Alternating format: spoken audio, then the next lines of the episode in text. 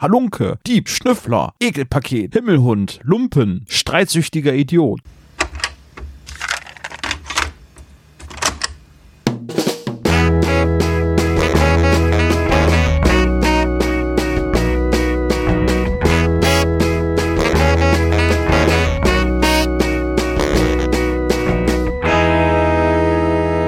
Der spezial gelagerte Sonderpodcast. Drei Jungs analysieren jeden Fall. Herzlich willkommen zum spezial gelagerten Sonderpodcast Folge 7. Ich begrüße meine Kollegen Tom Hallöchen. und Sebastian.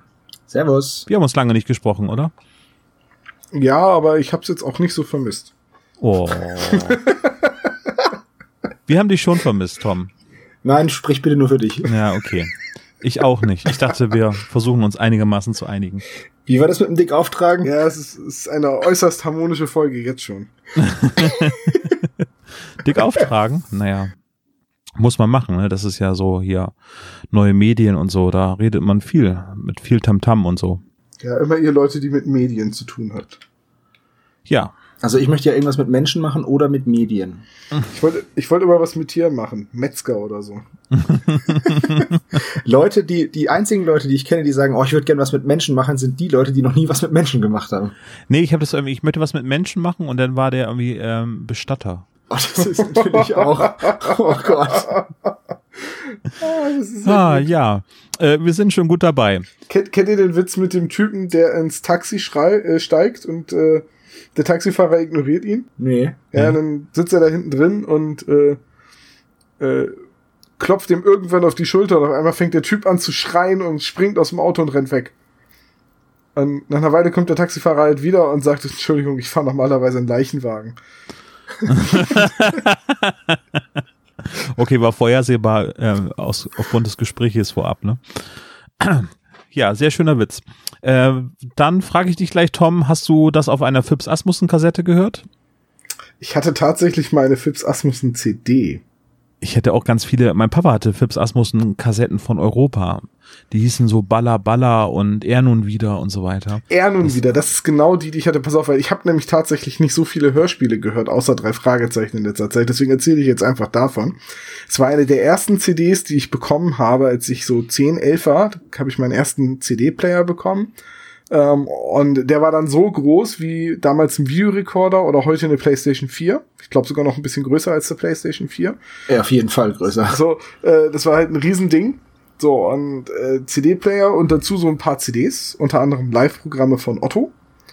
Und äh, die besten Western-Melodien und die besten Zweite Weltkriegs-Filmmelodien. Und Was ist denn das für eine Auswahl für ein Kind? Ja, also was- die Western-Melodien, die kenne ich. was halt so an CDs rumlag, was meine Eltern halt hergeben wollten und entbehren konnten. Die besten Zweiter Weltkriegslieder. Gleichzeitig TKKG Folge 100 und eben Phipps Asmussen die CD R nun wieder. Und das war eine CD mit einem Track und der war 62 Minuten oder so lang. Und die gesamte CD war also ein Track, du konntest nicht spulen mit den Dingern damals, du, du musstest die quasi am Stück hören. Ah, das ist ja mal Fanservice. Und dann hast, ja, dann hast du 62 Minuten lang Phipps Asmussen, der einen blöden Karlauer nach dem anderen erzählt. Ja, ja, mein Vetter arbeitet beim, beim Theater, äh, verteilt er die Rollen, jede Klokabine kriegt eine. ähm, war ich neulich beim Friseur, sagt der Friseur, haben Sie früher mal eine Baskenmütze getragen? Ja, wieso? Ja, ich habe sie gerade gefunden. Ja. Und es nur wirklich halt, Phipps Asmussen tourt immer noch übrigens. Ne? oh Gott. Ganz ehrlich, mittlerweile ist er meiner Meinung nach ironisch gebrochen und ich könnte mir das tatsächlich angucken und lachen. So als Kind fand ich es auch komisch, aber im Prinzip ist das echt ein blöder Karlor nach dem anderen. Aber was für eine hohe Gagdichte hatte der. Ja, ich habe versucht im Urlaub mein Elend zu ersaufen, aber die Frau wollte nicht ins Wasser und oh, das ist so, so ein blöder Karlor nach dem Ey, die, die sind gar nicht mal so schlecht. Naja, ja, ja, ja. Sebastian. Ich habe nicht, ich hab nie viel Phipps Asmussen gehört, tut mir leid. Phipps Arschmuskel. Ich war eher so mit Militärmärschen beschäftigt hier, weißt du? Das waren keine Militärmärsche, das war zum Beispiel die Musik aus Tora, Tora, Tora oder die Brücke vom River, äh, die Brücke am Quai oder eben hier Patton und so weiter halt. So die Riege, die 60er, 70er Jahre Kriegsfilme halt.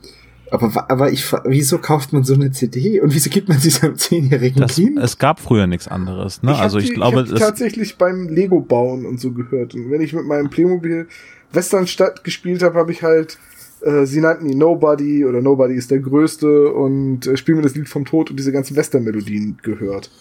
Ich glaube, das führt dazu, dass ich tatsächlich heute noch sehr gerne Melodie aus Western-Filmen und Videospielen höre. aber es ist alles Morricone, denn, ne?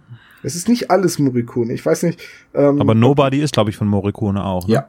Ja, und spielen wir das Lied vom Tod ja, glaube ich, auch. Ja. Aber hier habt ihr mal Outlaws gespielt, das war ein LucasArts Ego-Shooter in den Oh, 90ern. das war super. Ja. Die Musik war einfach die, Die beste LucasArts-Musik ja. ever und LucasArts hat eine Menge gute Musik für seine äh, Spiele gemacht. Also auch gerade Monkey Island, das sind halt einfach so legendäre Soundtracks. Und aber den Outlaw-Soundtrack, äh, den schmeiße ich jetzt öfters nochmal an, einfach weil der so gut ist. Ja, geht mir aber genauso. Vielleicht gibt's den auch bei Spotify. Die haben ja gerne so Game-Klassiker-Soundtracks auch noch mit in der Bibliothek. Könnte man mal recherchieren. Aber ich Also du bist, Spotify. du bist mit diesen Filmmusik-Titeln aufgewachsen. Ich bin halt mit äh, den Dubliners groß geworden. Das daher. Die habe ich erst in der Oberstufe für mich entdeckt, als wir das Thema Nordirland-Irland-Konflikt äh, in Englisch behandelt haben. Äh, die habe ich schon als kleines Kind gehört und fand die toll. Du kommst ja aber da auch aus der Ecke von, von Würzburg, äh, also Franken. Äh, du müsstest doch eigentlich auch voll der Fan von Fiddler's Green sein, die aus Erlangen kommen.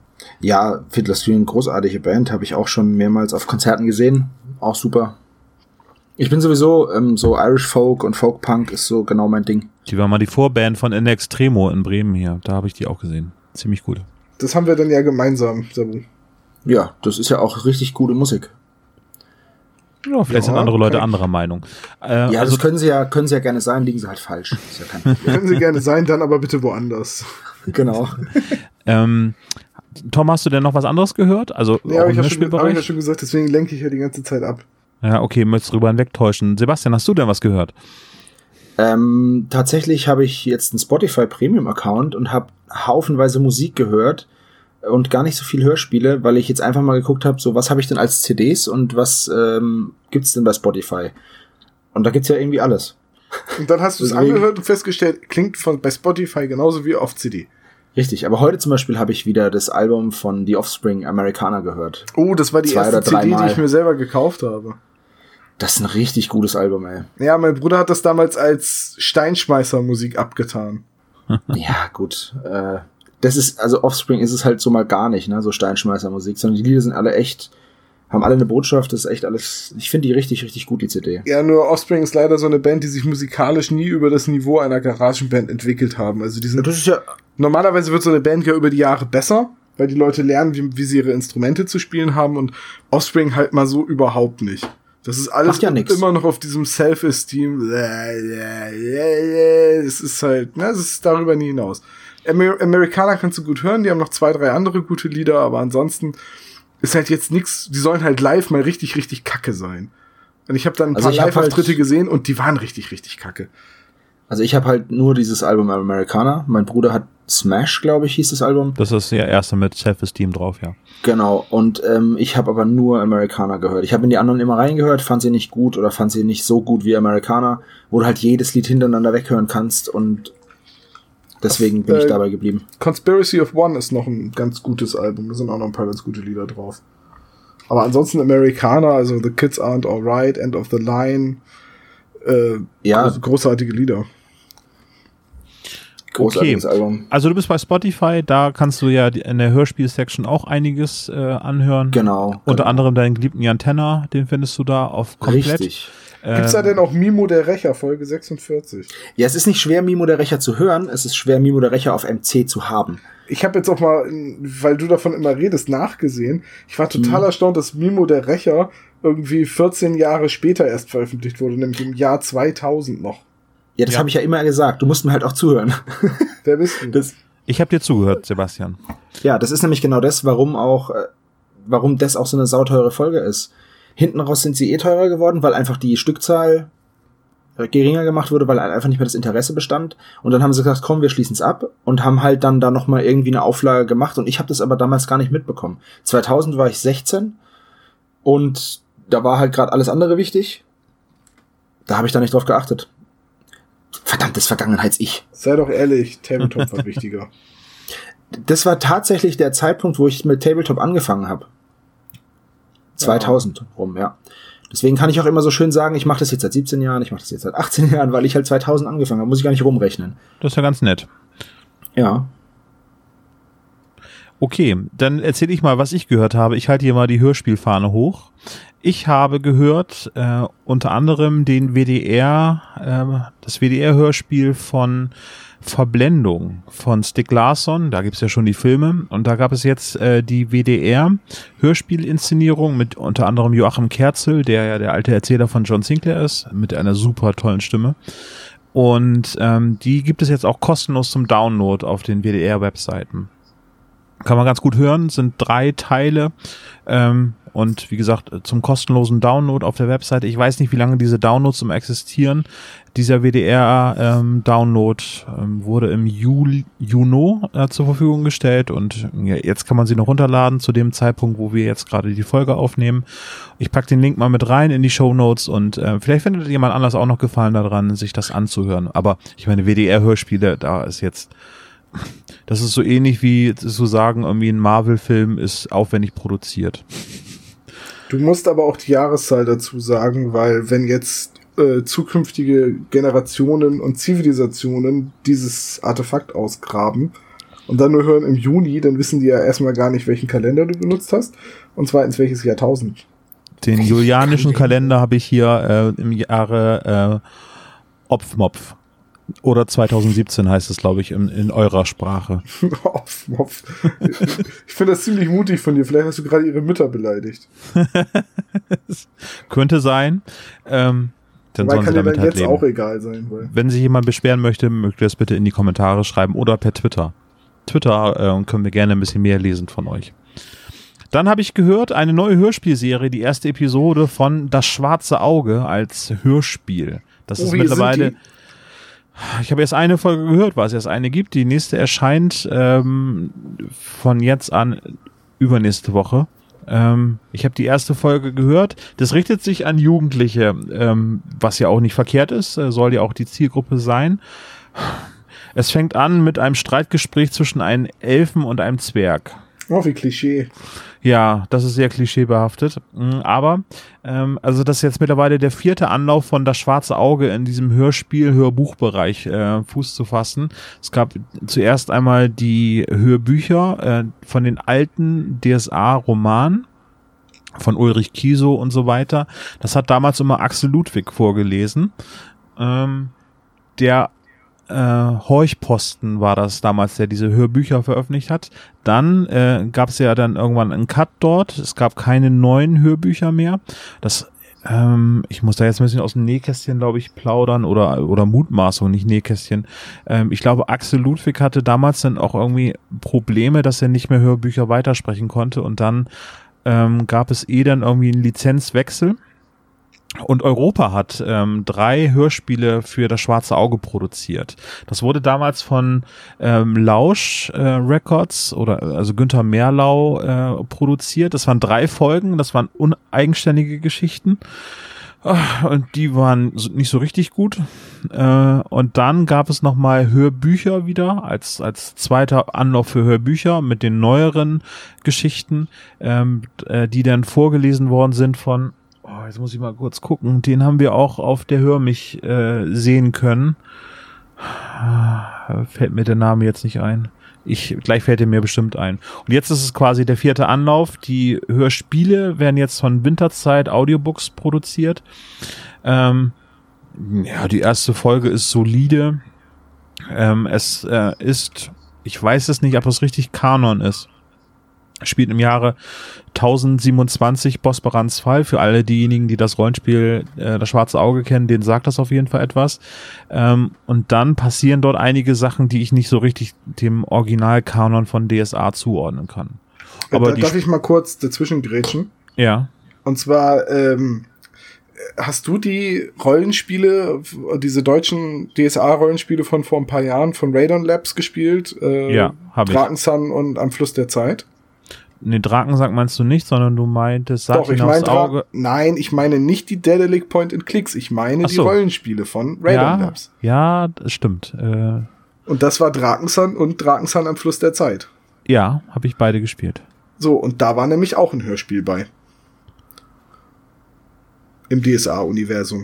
Mich, das ging irgendwie um einen Magier und einen Zwerg, die äh, irgendwie unterirdisch waren und dann haben sie einen Riesenwurm gefunden und dann hat der Magier irgendeinen Zauberspruch, mit dem man eigentlich Lindwürmer vertreibt, Ja. äh, ange angewandt und so. Ich weiß nicht mehr, ich krieg die Ja, das habe ich aber auch, das Hörspiel. Am Fluss der Zeit. Ne, ja, aber das, Hörspiel. das, aber das müsste doch, äh, weil die fehlten mir irgendwie gerade in deiner Aufzählung. Das wäre dann ja eigentlich dann der fünfte Versuch. Ja, die oder? gehören aber noch zu den Horchposten-Produktionen.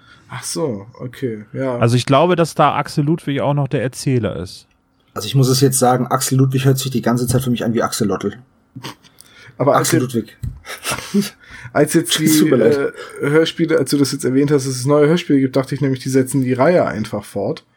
Nee, Weil die waren gar nicht schlecht. fandst du? Also ich fand das erste war eine Katastrophe von Europa.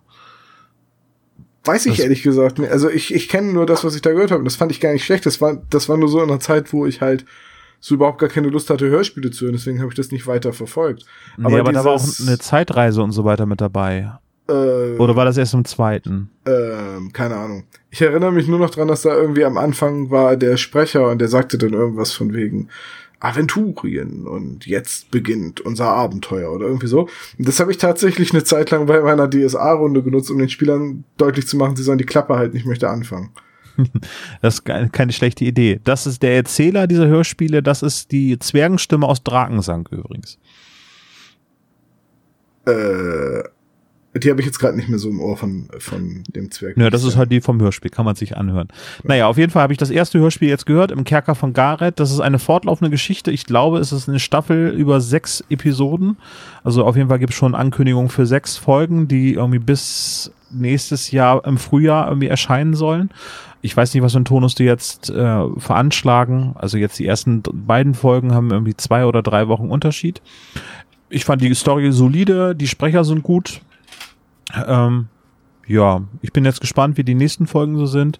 Ich meine, ich höre sie, weil sie äh, eben das schwarze Auge eben als Logo drauf haben und ähm, ich sehr viel das schwarze Auge gespielt habe und immer noch spiele. Und äh, ja, ich war halt neugierig, wie jetzt der, der vierte Anlauf jetzt funktioniert. Also, ja, ich glaube, die erste, äh, die erste Inkarnation mit den Hörbüchern, auch das Drakensang am Fluss der Zeit Hörspiel oder am großen Fluss hieß das Hörspiel oder das Hörbuch, ne? Das fand ich ganz gut. Ähm, bei Europa, ja, die waren auch gut produziert. Ähm, ich weiß nicht, aber da hat mich die Story nicht so gefesselt, war das glaube ich nicht so richtig, das war nicht im Kanon irgendwie so. Da war jetzt nichts, was man wiedererkennen konnte, außer dass da eben irgendwie das Aventurien hieß, wo das Ganze spielt. Aber ansonsten war da nicht so viel, denn die Dirk Hardigan hat dann ähm, die Hörbücher eingesprochen. Der hat dann sehr rasant das vorgelesen, so Axel Ludwig. Die ersten hat das ja sehr, das ist so der DSA Märchenonkel gewesen. So hat er das so ein bisschen erzählt, die ganzen Geschichten. Und Dirk Hardigan, der hat ähm, die Quadrologie erzählt von, ähm, wie heißt Isenborn. Das ist ein Zyklus, den Bernard Craw geschrieben hat. Naja, auf jeden Fall. Das war ein ganz anderer Stil, war aber auch nicht schlecht, wurde aber dann, da wurden viele Titel angekündigt und das wurde dann eingestellt und das war's dann und jetzt liegt die Lizenz eben bei Winter. Ähm, der Produzent heißt auch Herr Winter, deswegen heißt es Winterzeit Audiobooks. Ja, hat mir gefallen. Ähm, ich bin jetzt gespannt auf die nächsten Folgen. Ob die Story denn über alle Folgen gut ist, das kann ich jetzt noch nicht sagen. Aber ich bleib da am Ball. Hauptsache, es wird qualitativ nicht so wie äh, die alte Musik-CD vom DSA-Universum hier, Badensang mit, von Amber und Gefährden. Aber das sind ja auch äh, Redaktionsmitglieder, ne, glaube ich, äh, gewesen. Kann sein, dass das damals Redaktionsmitglieder waren, ja. Ja. Ja, ich Ich habe habe noch was vergessen, was ich noch gehört habe. Okay, reicht noch schnell nach. Ähm, ich habe noch einen Radiotatort gehört, tatsächlich. Den aktuellsten zum Zeitpunkt der Aufnahme. Ähm, aus Bremen. Ist eine, der erste Teil einer Doppelfolge. Und jetzt bin ich gespannt, weil in ein paar Tagen müsste dann der zweite Teil kommen. Da heißt Personenschaden. Und geht's um irgendwie, fahren sie mit dem Zug und dann wird wohl einer vor den Zug geschubst, springt vor den Zug und ja, da bin ich mal gespannt, wie das ausgeht. Das wollte ich noch schnell nachreichen, weil es halt auch noch aus Bremen ist, ne? Mit ähm, Staatsanwalt Gröning und Hauptkommissarin Evernich. jedes eigen, jede, jede Stadt oder jeder Landstrich oder wie auch immer hat eigene Kommissare. Das ist total cool. Also ich mag den Radiotatort total gerne.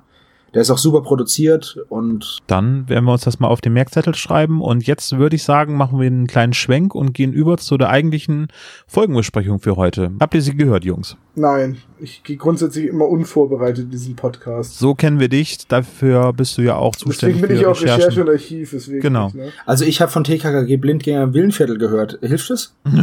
ja, kannst ja einfach mal die Kommentare dazu ablassen und äh, mal gucken, vielleicht passt es ja einigermaßen Vielleicht passt rein. ja. Nein, das selbstverständlich habe ich den unsichtbaren Gegner gehört. Ich muss allerdings Mehrfach. gestehen, dass ich dieses Mal entgegen meiner eigentlichen Vorbereitung äh, die Folge nur zweimal gehört habe.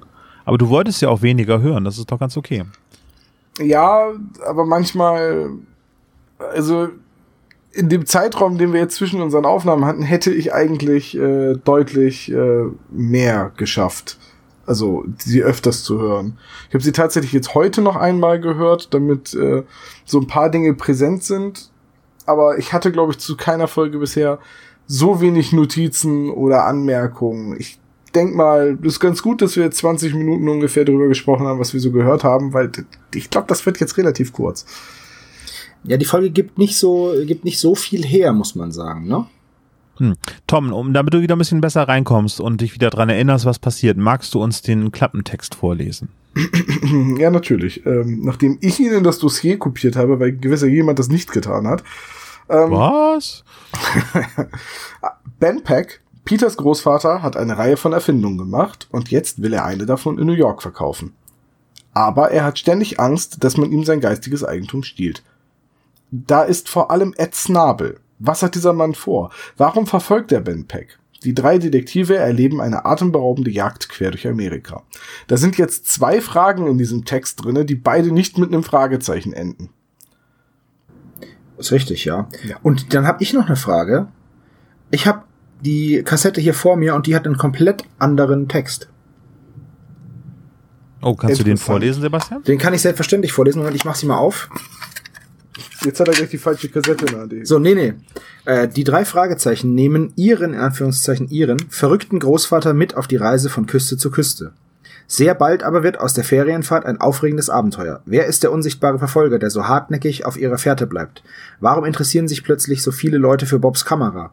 Als sich die Lage zuspitzt, beschließt das Detektivtrio in New York, das FBI einzuschalten und einen Köder auszulegen. Wird der unsichtbare Gegner anbeißen? Das ist der Text auf der MC-Hülle von, ähm, ich muss jetzt gucken, wann das rausgekommen ist hier. 2001. Ich glaube, das ist auch der Text, den ich bei der Recherche zu der Folge in einem Wiki gefunden habe, während der, den ich vorgelesen habe, der die äh, Text von äh, RockyBeach.com ist. Ja, also jetzt ist, ähm, ich, ich finde aber, dass der Hüllentext, den du als erstes vorgelesen hast, besser passt, beziehungsweise, ja, der passt besser, finde ich. Ja, finde ich auch. Weil der Text, den ich jetzt gerade hier habe, Spoiler. der ist, der, der spoilert erstens. Zweitens erzählt er die Geschichte fast bis zu Ende, weil das in New York mit dem FBI ist halt, ist halt wirklich so fünf Minuten vor Ende. Und es ist zu jeder Zeit bekannt, wer der unsichtbare Verfolger ist. Hm. Also, da fragen sie sich ja, ja, wer ist das, wer ist das? Aber das stimmt ja nicht. Die wissen ja genau, dass es Ed Snabel ist. Äh, und er fährt kein Motorrad, wenn wir uns schon jetzt das Cover und den Klappentext genauer anschauen. Entgegen des Covers, wo ja immer ein blau gekleideter Motorradfahrer drauf war, Mit einer Flamme auf dem Helm. weswegen ich es immer mit dem Automarder verwechsel. Wenn ich nur das Bild sehe, denke ich, ja, weil da kommt ja, ein, das ist ja zwar auch ein Fahrradfahrer, aber naja, Und da ist der Junge, äh, wird von Wolfgang äh, nee, ähm, Dräger gespielt, ne? Also hier von Tata. Sascha Träger. Sascha Dräger, genau. ja, Also man muss dazu sagen, ich finde dieses Cover sau cool, aber es hat halt gar nichts mit der Geschichte zu tun. Null. Noch nie war ein Cover so weit weg von der Geschichte wie das.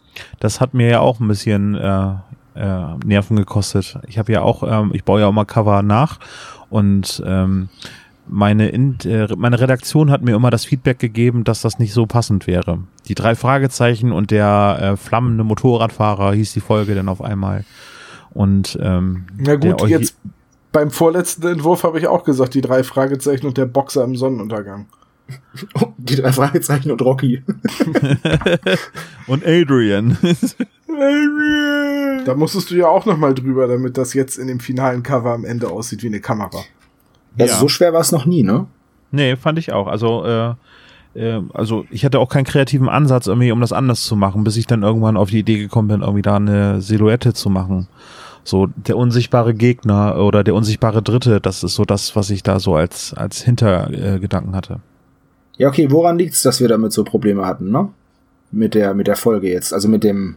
Also woran liegt es, dass das, dass das Cover und so, dass das nicht zusammenpasst? Das habe ich mich die ganze Zeit gefragt. Naja, das hängt halt damit zusammen, dass auf dem Cover Motorradfahrer zu sehen ist, aber in der Geschichte kein Motorradfahrer vorkommt. Ja, und der Text passt ja auch nicht so wirklich gut. Ja, aber dass der Text nicht so wirklich gut passt, das hatten wir jetzt, seitdem wir angefangen haben, die Klappentexte vorzulesen, jedes Mal, weil man immer merkt, so, da hat jemand aus der PR versucht, die Geschichte ein bisschen spannender zu machen, als sie ist. Ein bisschen dick aufgetragen. Ja, sehr dick aufgetragen, ne? Der Vampir splittert aus Ja, seinem genau. Käfig und fährt mit dem Motorrad den drei Fragezeichen hinterher. Ne? Also, ihr wisst, was ich meine. Ja. Von, von daher, eigentlich passt der Klappentexte zumindest in die Reihe der Klappentexte ganz gut rein. Stimmt. Naja, aber also äh, den, den du vorgelesen hast, Tom, den finde ich sehr treffend. Also schon. Ich wollte gerade sagen, weil sonst müssten wir jetzt nochmal zusammenfassen, worum es wirklich geht, ne? Also Nee, die, nee, die, nee, beiden, die beiden Texte passen zwar schon, aber verfolgen halt einen unterschiedlichen Ansatz. Ich fand den ersten besser. Ja. Ja, fand ich auch. Okay, dann haben wir den schon mal eingerahmt. Äh, die Handlung ist jetzt ungefähr skizziert. Ähm, also springen wir gleich mal rein in äh, die erste Szene. Die fängt an mit Peter und seiner Mutter. Die, glaube ich, zum ersten Mal vorkommt, ne? Mit äh, Das sind alle drei Fragezeichen. drei Fragezeichen. Die sitzen alle bei Peter irgendwie in der Küche oder so. Ach so. genau. ja. Und die Mutter und die Mutter fängt an zu schimpfen über ihren Vater, Genau. weil der nämlich wieder mit seinen Erfindungen ähm, was ruiniert hat, was ich aber gar nicht so sehe. Also er hat halt eine, eine Sprinkleranlage gebaut mit einem modernen Rauchmelder für das Gemeindezentrum und da war eine Modenschau und der Pfarrer hat dann gemeint, er müsste im Haus rauchen und hat damit den Rauchmelder ausgelöst und die Modenschau unter Wasser gesetzt. Er hat einen sehr Und- sensiblen, äh, eine sehr sensible Feuerlöschanlage gebaut. Naja, aber also man muss ihm zugute halten, erstens funktioniert sie gut, Super. sie ist sicher und der Pfarrer ist doch selber schuld. Was raucht er denn im Haus? Naja, Hä? lösen wir uns von der anderen Zeit, inhaltlichen ne? Ebene. Ne? Äh, lösen wir uns von der inhaltlichen Ebene. Die Szene dient halt dazu, um Peters Opa zu charakterisieren, den man ja bisher in den 37 Folgen vorher nicht kennengelernt hat und der auch hier Ja. das erste Mal namentlich genannt wird. Also die Figur muss halt vorgestellt werden dem, dem Zuhörer und das geschieht eben über diese Anekdote mit der hochsensiblen Sprinkleranlage und letztendlich, nachdem äh, Mrs. Andrews, nee, Mrs. Shaw ist es ja, das erklärt hat, muss sie ja selbst auch drüber lachen. Das Ja. so, und, damit ist aber so die, diese Figur des schusseligen oder leicht verrückten, exzentrischen Erfinders schon sehr gut beschrieben, ne? Ja. Ja. zumal es ja auch damit anfängt, dass er, dass sie sagt, irgendwann, ich, ich werf ihn aus dem Haus. Also Ja. das ist ja auch nicht das erste Mal, dass er sowas macht. Ja, ja, ich bringe ihn um. Worum geht's denn? Um Opa schon wieder? Also Peter kennt das auch schon von seinem Opa. Genau. Das ist schon so, das scheint schon so ein familieninterner Running Gag zu sein, dass der, dass der Großvater etwas kaputt macht. Also, Und dann wird halt auch gesagt, so dass dann, ähm, die, dass er plant, nach New York zu reisen, um eine Erfindung vorzustellen. Und da sind die drei Fragezeichen dann sofort Feuer und Flamme und wollen mit. Und natürlich dürfen sie mit, weil sonst wäre die Folge jetzt ja schon zu Ende. Und äh, dann wird, kommt ja auch die erste Szene, in der wir dann das erste Mal den Großvater hören, gesprochen von Wolfgang Völz. Captain Blaubeer. Oh, wunderschön. Ja, ganz toll. Spricht den richtig schön. Ja, aber man hört als erstes hört man ihn gleich mal über Ed Snabel schimpfen, seinen Nachbarn. Halunke! Ja. weil er, weil er ihm unterstellt, seine Gartengeräte und irgendwelche, irgendwelchen Dünger und Gartenschläuche und sonst was zu klauen. Ja, da habe ich jetzt gleich mal eine Frage. Ja. Peters Opa formuliert das Ganze ja so, als hätte er den Snabel hundertprozentig äh, dabei ertappt, wie er in dem Garten von Mr. Peck war. Ja. So, wenn er den dabei ertappt hat, wie der in dem Garten war, ne, dann ähm, muss Snabel ja wirklich einen Grund gehabt haben, da gewesen zu sein. Das wird der Großvater sicher nicht ausdenken, dass der im Garten war. Naja, vielleicht ist er auch, vielleicht ist auch ähm, Ed Snabel für ihn das so das Feindbild, dass egal, wenn er den Gartenschlauch verlegt hat oder sonst was, dann muss es Ed Snabel geklaut haben. Du meinst, er ist so wie Ned Flanders. Dieser verdammte Flanders. Ja, genau. Ja, ich stelle mir gerade vor, wie, wie rauskommt, dass Ned Flanders ein Spion für die Russen ist. Wäre doch noch mal was für die finale Staffel. Ja, das stimmt, ja. Ja, Peter sagt aber dann auch zum Beispiel, dass er, dass sein Opa doch nicht sowas sagen kann, dass Ed Snabel einfach die Sachen stiehlt, ohne dass er einen Anhaltspunkt dafür hat. Genau genommen sagt darauf- Peter, sowas sagt man nicht in der Öffentlichkeit. Nein, nein, nein. So, ja, genau, sowas sagt man doch nicht, wenn man keinen, wenn man keinen Beweis dafür hat. Und da sagt ja dann auch äh, sein Opa nichts dazu. Also äh, der hat ja die vorgefertigte Meinung, dass Ed Snabel ein fieser Kerl ist, der ihm alle seine Sachen klaut. Aber er hat keinen Beweis dafür. Bringt auch keinen vor. ja, halt auch da wieder so eine Szene, die halt den Großvater als, äh, ja, weiß ich nicht, Choleriker ist das falsche Wort, aber als jemanden, der Nee. schnell aus der Haut fährt. Hitzkopf, ne? Ja. Hitzkopf, Ja, ich, ich würde ihn auch so als, als so einen poltrigen, als so einen poltrigen Charakter beschreiben, aber nicht irgendwie, der wird, der wird schnell stinkig, aber auch immer nur auf Ed Snabel zum Beispiel oder ähm, auf, auf so Kleinigkeiten, die er dann sofort ge geregelt haben will. Viel später dann sagt Justus, dass irgendwas nicht stimmt und dann denkt der Opa halt, es geht um das Steak, was er gerade isst und isst, sagt sofort, ja dann, dann ich, äh, ich kläre das mit der Kellnerin, wir regeln das, dann geht's zurück und so. Also der will schon so das, was ihn stört, gleich aus der Welt schaffen. So würde ich ihn halt als Macher, so als. Anpacker.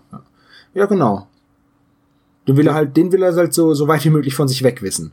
Oder eben aus der Welt schaffen. Er droht ihm ja mehrfach. Wenn sie es nochmal wagen, dafür brauche ich keine Polizei. Ja, das genau. ist ja eine ganz offene Drohung. Ja, er ist, er ist halt äh, ein Mann der Tat, würde ich sagen. So würde du als Jurist würdest dann dafür hier schon eine Verleugnungsklage dann irgendwie erwirken oder? Wieso denn ich als Jurist? nee, weil du das gerade so als öffentliche Provokation schon angesehen hast. Naja, wenn ich jetzt zu dir sage, wenn du hier noch mal herkommst, dann äh, sorge ich dafür, dass du hier nie wieder herkommst und ich brauche dafür keine Polizei. Es ist ja schon eine ziemliche Drohung. Ja, ich würde sie dir nicht abnehmen. Naja, ihr habt ja alle die Fotos gesehen von der Hörmich, ne? Da könnt ihr ja gucken. Ich will ja nichts sagen, aber abnehmen würde euch beiden nicht schaden. Aber nee, du hast einen Gürtel, ne? Also ich bin da vorsichtig. Ja, sonst Ich habe letztens bei den Weight Watchers angerufen, hat aber keiner abgenommen. Oh. So. Ja, der DJ hat einfach aufgelegt. Oh Gott. Alter, ich habe noch 50 Minuten Phipps Asmussen im Pad. Ich wollte gerade sagen, ich habe, glaube ich, keine Chance, weil du die Philips Asmussen-Dinger so gehört hast. Ich könnte dir ein Lied von Dubliners vorsingen. Okay, ja, also, ähm, naja, dann äh, geht Ed Snabel, äh, zieht von dann und dann ähm, können endlich die drei Fragezeichen mit Ben Peck reden. Das ist der Name des Opas, haben wir den schon erwähnt? Ich glaube nicht. Und äh, die unterbreiten ihnen den Vorschlag, dass sie, äh, die drei Fragezeichen, ihn gerne begleiten würden äh, auf dem Weg nach New York. Genau. Und dann sagt er, das ist ja eine super Idee, ihr seid ein paar super Aufpasser, aber das Ganze dann auch wieder mit so einem, man, man hört richtig das Augenzwinkern dabei. Ja, fand ich sehr sympathisch. Also das Ja, ist das ist so ein richtig netter Opa, den hätte man halt gerne als Opa. ja, genau. Ich hätte auch gerne die Erfindung von ihm. Ja, Aber Feuerlöscher sind jetzt mittlerweile überall Pflicht geworden. Naja, auf jeden ja. Fall, ähm, ja, dann geht's auch gleich schon gleich los. Kein Zwischenstopp in der Zentrale, äh, keine Verabschiedung, sondern die Tour geht gleich durch. Ähm, Peter Passetti leitet quasi immer als Erzähler die einzelnen Etappen ein. Also ne, die Handlung passiert selten während der Fahrt, sondern immer nur in den Pausen, ähm, also bei den Etappen. Ja, eigentlich Zielen. nur in den Pausen, ja. Ja, es gab, glaube ich, eine Szene, wo irgendwie jetzt werden wir schon wieder verfolgt irgendwie und solche Sachen werden dann erwähnt, aber das äh, tut eigentlich gar nicht so groß äh, der Handlung bei. Genau, aber irgendwie dann geht die Tour los und ich hatte mir dann immer so vorgestellt, von Los Angeles bis nach New York, da ballert man quer durch die Landschaft, weil das sind ja richtig, richtig äh, Kilometer oder Meilen, sollte man eher sagen. ja 5000 irgendwie so, ne? Ja, Luftlinie, ne?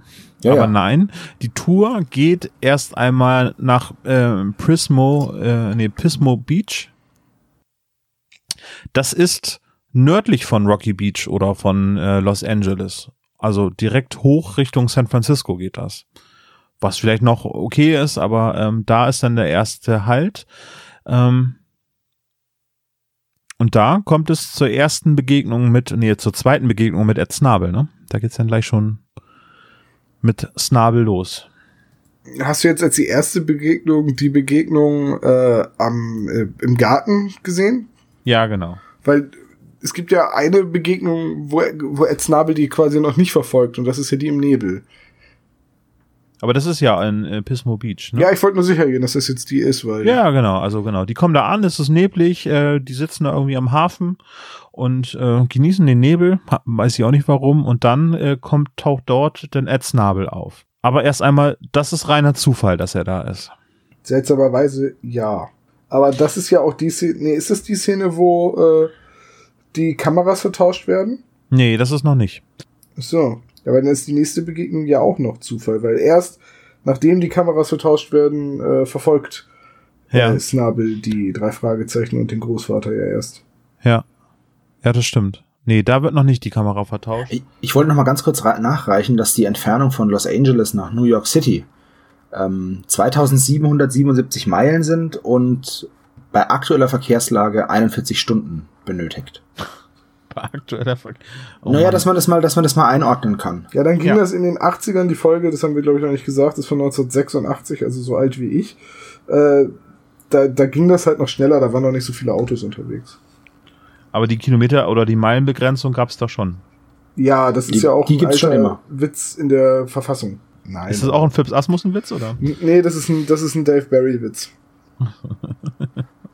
Aus Die Achse des Blöden, falls das noch jemand kennt. Das war ein Buch über die US-Wahl 2000. Ach so, nee, leider nicht. Äh, lesenswert offensichtlich, äh, müssen wir wohl nacharbeiten. großartig lustiges Buch. Auf Englisch heißt es Dave Barry Hits Below the Belt. Packst du uns den Link in die Show Notes? Ich versuche dran zu denken. Kannst ja einen Amazon-Link nehmen. Ich erinnere einfach Schnitt-Tom daran. Schnitt-Tom, denkt dran. Okay, Schnitt-Tom. okay, ja, also erste Begegnung zufällig im Nebel, dann geht es weiter. Nächster Halt ist dann Monterey. Ähm, dort gibt es dann wieder die Zufallsbegegnung mit Ed Snabel und da kommt es dann zu einer Schlüsselszene, die äh, gar nicht so auffällig ist. Also ich fand das, äh, wenn man das zum ersten Mal hört, ist es jetzt nicht so sofort irgendwie so, ah ja, das ist jetzt die Szene, die man sich merken soll. Also es wird angedeutet, dass ähm, etwas Komisches passiert ist, weil äh, Ed Snabel rennt äh, den Vieren hinterher und sagt, warten Sie, Peck, warten Sie. Und äh, so wie äh, aufbrausend und ähm, störrisch ähm, Ben Peck denn ist, fahren sie einfach weiter, ohne dem noch Gehör zu schenken. Tatsächlich ist es aber auch eine Szene, in der die Kameras betont werden. Also äh, da wird betont, dass Bob seine Kamera ablegt und es wird auch betont, dass Ed Snabel die gleiche Kamera hat und sie neben die von Bob legt. Das wird so beiläufig getan und zwar sehr schön beiläufig, weil du hast es zwar gehört, aber wenn dann die Auflösung 40 Minuten später kommt oder 30 Minuten später, dann erinnerst du dich da nicht mehr unbedingt dran Richtig. das ist etwas, was gerade die neueren Folgen häufig nicht hinkriegen. Wenn in den neueren Folgen äh, das beste Beispiel ist das Geheimnis der Diva, ähm, da wird eine Putzfrau erwähnt.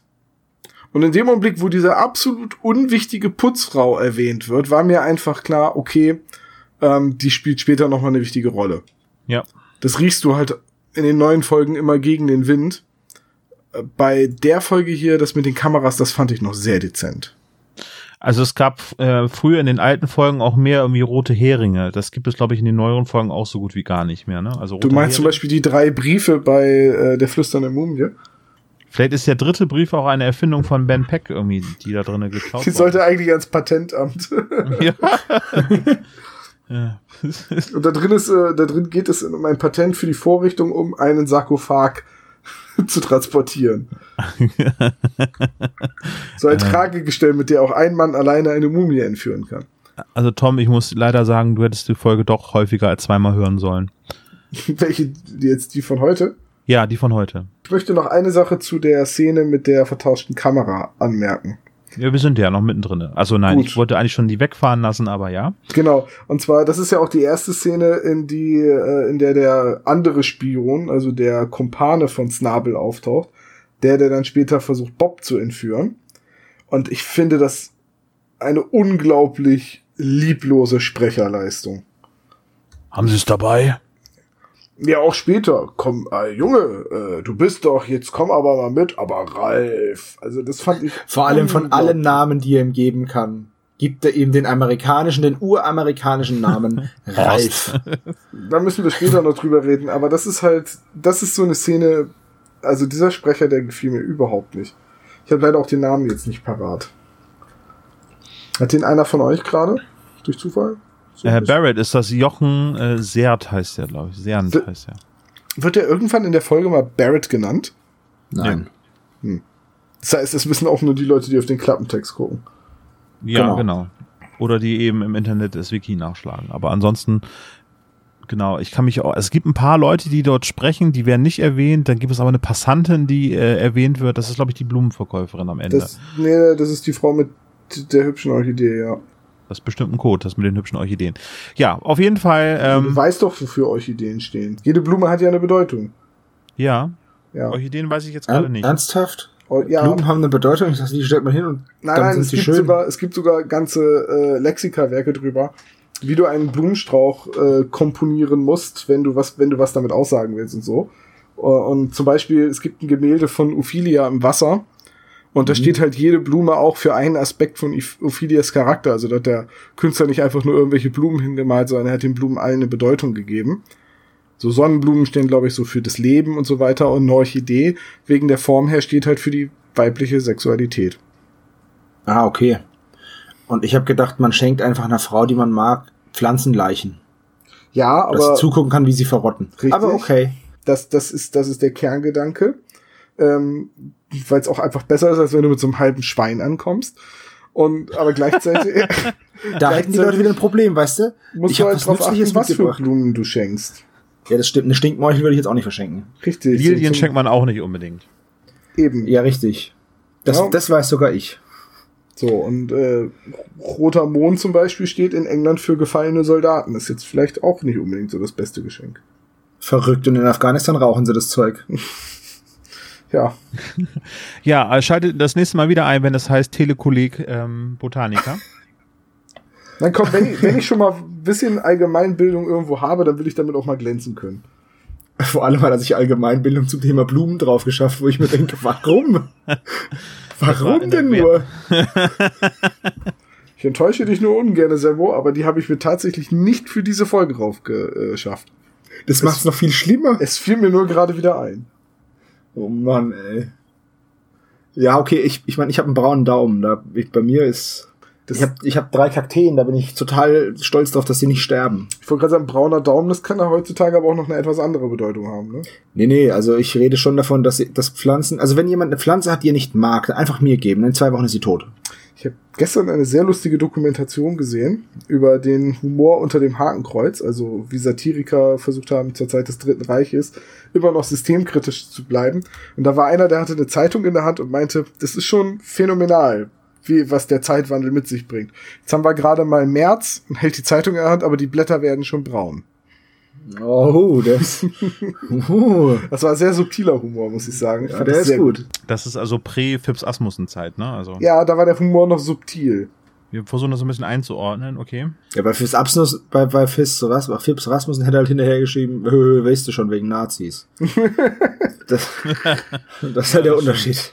Ja, Eigentlich ist Fips, Fips Asmussen so der Mario Bart der Karlauer, ne? Ich finde aber, das hat er nicht verdient. aber es gibt doch jetzt diesen Markus Krebs, der äh, so ein Ruhrpott-Komiker, der immer so eine Pudelmütze aufhat und der äh, recycelt jetzt Fips Asmussen-Witze. Das kommt alles wieder. Wir waren irgendwo stehen geblieben. Ja, in Monterey und In dann Monterey waren wir stehen nach geblieben. San Francisco, Genau. wo es keine Begegnung mit Die, ich habe tatsächlich nicht so viel Wert auf die Orte beim Hören gelegt. Das, das, äh, da musst du mich jetzt so ein bisschen durch die Folge lotsen, oder? Ich, uns? ich habe da auch keine Orte eigentlich immer so bewusst gehört, bis mir dann aufgefallen ist, so jetzt möchte ich eigentlich mal gerne die Reiseroute nachbauen. Weil das ist irgendwie ein bisschen so, wo fahren die denn eigentlich lang? Was sind das für Etappen, die sie hinter sich legen? Und äh, wenn man sich das auf der Karte anguckt, also die, die ja, das habe ich, Reiseroute ich habe das gerade mal gemacht. extrem realistisch. Ja, also sie fahren halt von Los Angeles erstmal nach Norden, nach Pismo Beach ist im Norden, dann Monterey ist noch weiter im Norden, dann San Francisco ebenfalls im Norden und man entfernt sich sogar noch weiter von New York City, weil das auch noch ähm, nordwestlich ist. Ja. Und dann fahren sie hoch nach Coeur d'Alene Und das ist in Idaho. Und das ist an der, an der kanadischen Grenze dann. Ja. Also äh, deswegen, diese Route ist ein bisschen willkürlich. Ich habe ja vorhin gesagt, 2777 Meilen, die direkte Verbindung von Los Angeles nach New York City in 41 Stunden. Und diese Strecke, die sie jetzt haben, ähm, führt durch Kalifornien, Idaho zum Yellowstone Nationalpark, ähm, durch South Dakota, Illinois und dann nach New York und die ist 4007 Meilen lang, fast doppelt so lang oder um ein Drittel noch länger und dauert 62 Stunden. Also eine ganz krude Art zu fahren, weil also die fahren ins, nach Washington, also in State, Washington State und das ist ja so mit am weitesten entfernt von New York City. Also Ja, sie ich, entfernen sich erstmal immer weiter. also ich hatte irgendwie im Hinterkopf, dass in äh, San Francisco er irgendwas erledigen muss. Dass er da auf jeden Fall hin musste. Das wird vielleicht auch eher im Buch erwähnt. Das kann ich aber nicht genau sagen. Ähm, die Route selber ist aber eigentlich schon sinnvoll, weil ähm, die ja gesagt haben, die möchten gerne was vom Land sehen. Und oben herum ist, glaube ich, mehr zu sehen mit dem Yellowstone Nationalpark. Das ist Das zum Beispiel stimmt. einer der Punkte. Und was auch erwähnt wird, ist, dass ähm, Peters Oma ähm, oben aus dem Norden kommt, ne? Aus Coeur d'Alene. Das ist richtig, ja. Oder in Ja. der Nähe von Chicago war das, ne? Nee, äh, Chicago ist aber im, im, Nee, nee, mitten, in der Mitte der USA. Das ist ja Äh, äh, nö, das ist am Eriesee, ne? Also, Chicago, Illinois ist ja wohl ist ja ist ja nicht weit weg von von äh, New York. Ja, also das ist schon am Ende der Route, Drei aber dass sie Bundesstaaten. oben lang fahren, irgendwie, das finde ich schon nachvollziehbar. Ja gut, man darf nicht vergessen, zwischendrin sind halt auch noch die ähm, die Berge, ne? Und die Wüste. Ja, da ist eben halt nichts, ne? Also, Nevada, da ist ja nix und äh, das Wäre wäre schon komisch, wenn Ed Snabel dann auf einmal im Death Valley auftaucht. ja, Ja. stimmt. Aber schade, dass sie nicht den Abstecher über die Spielerstadt Los, äh, Las Vegas gemacht haben. Ja, da hätten sie aber direkt von LA dann rüberfahren müssen. Ja, ja, durch Und, Nevada äh, durch. Und dann. also Aber- einigen wir uns jetzt darauf, dass die Route selber eigentlich äh, zur Handlung gar nichts beiträgt, außer dass jetzt ein paar äh, Fakten nebenbei fallen gelassen werden. Ähm, Ja, null. gibt- ja, aber eben. auch für mich als Kind war die Route immer total egal. Also ich Ja. habe mir da nie Gedanken drüber gemacht. Ob, also ich kannte auch die USA viel zu wenig, um einzuschätzen, ähm, ob jetzt San Francisco nördlich, südlich oder im Westen von Los Angeles liegt. Ja, spielt keine Rolle. Also es gibt auch keine örtlichen Gegebenheiten, die irgendwie da eingewoben werden. Äh, Das Einzige, was dann passiert ist, dass sie halt andauernd verfolgt werden und dass sie dann auch mal abseits der Highways fahren. Das heißt, ähm, die fahren dann bewusst auch nochmal andere Routen, äh, um dem Ziel äh, näher zu kommen. Also an, an kleineren äh, Straßen fahren sie dann und werden trotzdem dann immer wieder von Ed Snabel eingeholt. Ich glaube, das ist, ich würde das jetzt gerne so ein bisschen runterbrechen. Ja. Ja. Und Weil im Endeffekt ist es wirklich eine Verfolgungsjagd durch die USA. ja, Das ist Genau. eben genau das Ding. Und sie wissen halt die ganze Zeit nicht, wie Ed Snabel es schafft, sie immer wieder zu finden. Auch wenn sie über irgendwelche Dörfer fahren und Nebenstraßen und dann halt auch durch den Yellowstone Nationalpark. Das ist ja jetzt auch nicht einfach eine Straße durch und fertig, sondern ähm, trotz alledem schaffen das halt sowohl Ed Snabel als auch sein Kumpan, äh, sie immer wieder zu finden. äh, die, ich habe mich da die Frage gestellt, irgendwie, eigentlich weiß ja Ed Snabel, dass es mit Ben Peck doch eigentlich immer Stress gibt. Warum verfolgt er die äh, ebenfalls mit und warum macht das nicht nur der Helfer alleine? Der könnte doch mit denen reden, weil die sind doch noch gar nicht aneinander geraten und der hätte doch eigentlich hingehen können und sagen, hier, sorry, wir haben die Kameras vertauscht, irgendwie, ähm, können wir das eben wieder rückgängig machen. Ich glaube, das aber sogar, aber sogar Ben Peck sagt ja äh, relativ gegen Ende, warum kommt er denn nicht einfach zu mir und sagt, er will die Kamera, er hat die Kameras vertauscht, hätte sie doch gekriegt. das sagt er sogar über Ed Snabel. Das muss man, ne? Weil ich, weil Ed, ich finde halt, ich glaube ihm das auch, weil für mich ist Ben Peck eine, hat eine, eine total ehrliche Haut. Und ähm, der will bestimmt auch nicht unbedingt die Kamera von Ed Snabel haben oder in, im Besitz seiner, seiner äh, jungen Freunde da wissen. Ja. Deswegen denke ich mir halt, das ist auch so ein Punkt, den ich mich immer wieder, den ich mir immer wieder auch selber ge gefragt habe, wieso geht er nicht einfach hin und tauscht? Wieso sagt er nicht einfach, ey, wir haben das verwechselt, tut mir leid, gib her. Und die einzige Erklärung dafür ist, dass es ihm um die Filme ging und ähm, dass das dann irgendwie auffällig gewesen wäre, was ich aber auch nicht nachempfinden äh, oder nachvollziehen kann, weil na, was will denn jemand mit meinen Urlaubsfotos? Und davon gehen sie ja am Anfang aus, dass das halt irgendwelche Fotos sind. Ja. Naja. Ja, ich hätte halt, ich, ich hätte, ich habe das Peters Oper nicht abgekauft, weil immer wenn er äh, Snabel sieht, platzt er sofort. Ja, aber nur weil er immer das Gefühl hat, Ja, dass aber er Snabel hat ja versucht, die Sache zu klären, hat gesagt, Mr. Peck, jetzt warten Sie doch. Und da war doch, da war, Peters Opa ist doch so bei der Snabel sie f- sofort auf 180. Der hätte doch gar keine Chance, das Ja. in, in Ruhe zu klären. Also. Ja, Genau. wobei die sich aber auch schon seit Jahren über den Gartenzaun anraunzen und äh, da reden sie ja auch miteinander. Zwar beleidigend, aber sie reden ja miteinander. Ich habe eher das Gefühl, das geht alles immer von Peters Opa aus. Ich finde den nämlich gar nicht so sympathisch. Aber er sagt doch auch, Ben Peck, sie sind ein, was sagt er ganz am Anfang, Ed Snabel, das erste, was er sagt? Ja, irgendwann, irgendwann hätte ich auch die Schnauze voll. Ja, ja, natürlich, aber dass, dass Ben Peck der, der freundliche und, und fröhliche Opa ist, ist ja auch klar. Also, dass er so dargestellt wird. Und der halt einfach einen Brass auf diesen Typen hat, der halt von Anfang an als Unsympath auch verkauft werden muss, weil im Endeffekt hat er ja nicht viel Screentime, in der er fies sein kann. Weißt Wird du? er denn so als Halunke dargestellt, außer dass er halt Überhaupt so nicht. benannt wird? Also Halunke, Schnüffler, Himmelhund, streitsüchtiger Idiot. Das sind so äh, die, die, die besten Ja, halt- Beleidigungen, ne? Genau, du hast halt nur, du hast halt nur die Aussage von, von Peters Opa. Und der muss dafür sorgen, dass man Ed Snabel nicht mag. Weil er hat ja selber nicht so viel Möglichkeit dafür zu sorgen, dass man ihn unsympathisch findet. Wie zum Beispiel jetzt bei Labyrinth der Götter. Da hat ja der, der Sohnemann hier von dem Regisseur hat ja lange genug Zeit gehabt, als unsympath rüberzukommen. Ja, aber ich glaube, also ich finde Ed Snabel noch gar nicht so ähm, so unsympathisch. Der kommt halt einfach gar nicht zu Wort, wird immer nur runtergemacht und ist halt irgendwie so der Leidende. Äh, Aber als Kind denkst du da ja nicht drüber nach. Als Kind glaubst du ja Peters Opa, weil Peters Opa ist ja ein lustiger alter Mann und fährt mit den drei Fragezeichen rum. Weißt du, so rum musst du es halt sehen. ja, ja, Ich denke mal, dass das diese, das ist natürlich eine Beeinflussung, ne? ja. Aber anders lässt sich's, glaube ich, nicht ähm, nicht bewerkstelligen, weil du ja so wenig Möglichkeiten hast, die aufeinandertreffen zu lassen, weil sie ja fahren, übernachten, dann muss die Kamera ausgewechselt werden beziehungsweise vertauscht werden, dann muss ein bisschen eine Verfolgung stattfinden, dann muss noch der unbekannte Dritte mit eingebaut werden, dann passiert ja das noch mit dem Hotelbrand, ja. wo sie dann in dem Hotel sind und auf einmal brennt's nachts. Ähm, und das sind, die sind, das sind diese einzigen Möglichkeiten, die du halt hast, weil du halt nicht, bei den drei Fragezeichen ist es halt oftmals nicht so auf Action getrimmt, sondern so ein bisschen mehr auf Investigation.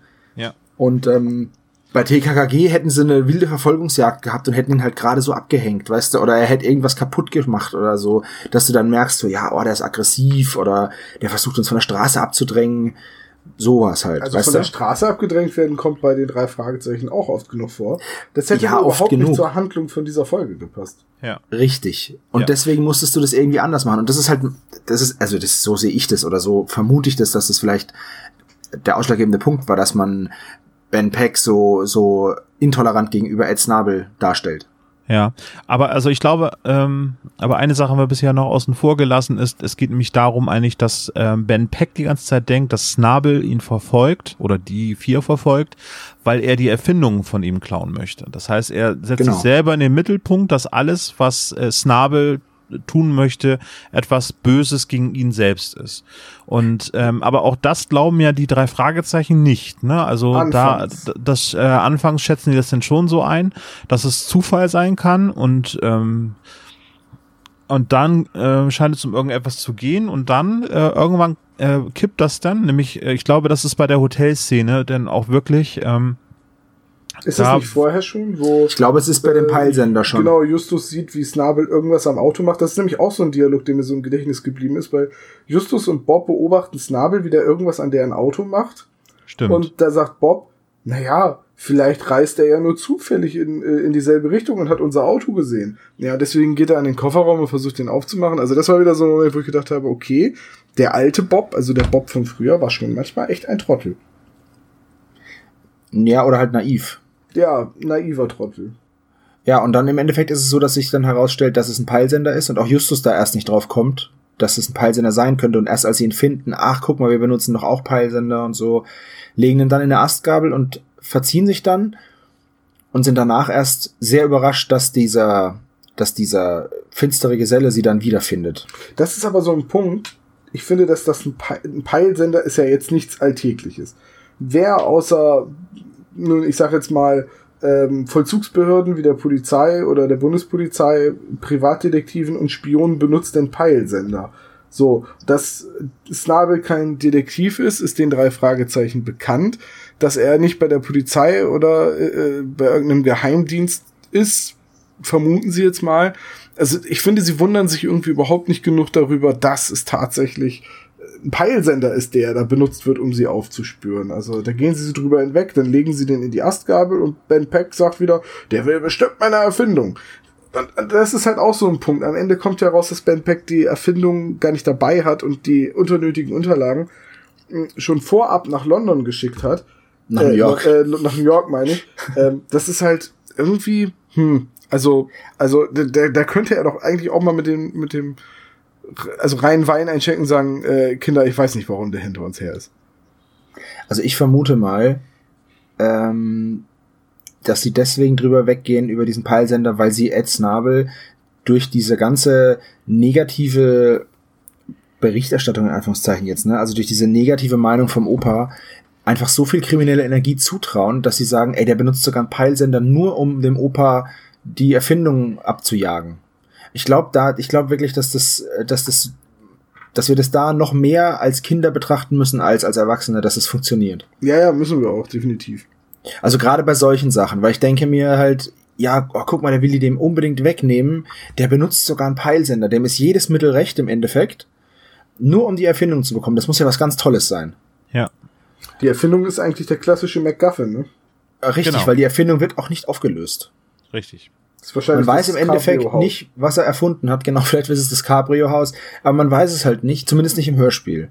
Die Bücher habe ich ja nie gelesen, außer äh, Flüsternde Mumie. Deswegen kann ich das nicht beurteilen, ob es im Buch dann irgendwie steht oder. Fand ich ein bisschen schade, dass sie das nicht noch aufgelöst haben. Aber ich glaube, das ist halt auch einfach dem geschuldet, dass du sagst, ja, okay, wir müssen jetzt was, im Endeffekt was Zeitloses haben, ja. Wenn jetzt Ben Peck irgendwie was erfindet, was es gar nicht gibt, dann ist es zu abgedreht. Wenn er was erfindet, was es zwei Jahre später gibt, dann ist es veraltet. Deswegen denke ich mal, hat man es deswegen so gelöst. Ja. Ja, aber alles noch irgendwie einigermaßen glaubwürdig, äh, bis auf äh, die Konzentration auf die Erfindung. Äh, ein paar, eine Sache, die wir noch nicht erwähnt haben, ist, ähm, Ed Snabel ist Orchideenzüchter. Ein begeisterter Orchideenzüchter. Äh, das sollten wir vielleicht nochmal im Hinterkopf behalten. Und jetzt eigentlich so während dieser Verfolgungsjagd äh, sind drei Sachen, die ich noch auf dem Schirm habe. Einmal ist eben das Hotel, ähm, was äh, in Brand gesteckt wird, damit ähm, die drei Jungs und auch äh, ähm, Ben Peck aus dem Hotelzimmer gelockt werden. Da verstehe ich nicht, warum äh, Ben Peck äh, bei diesem Feuer überhaupt im Haus drinne bleibt. Ja, das fand ich auch ziemlich hart, weil äh, im Endeffekt weiß er ja selbst, genau, er weiß ja selbst, dass er seine Aufzeichnung nicht dabei hat.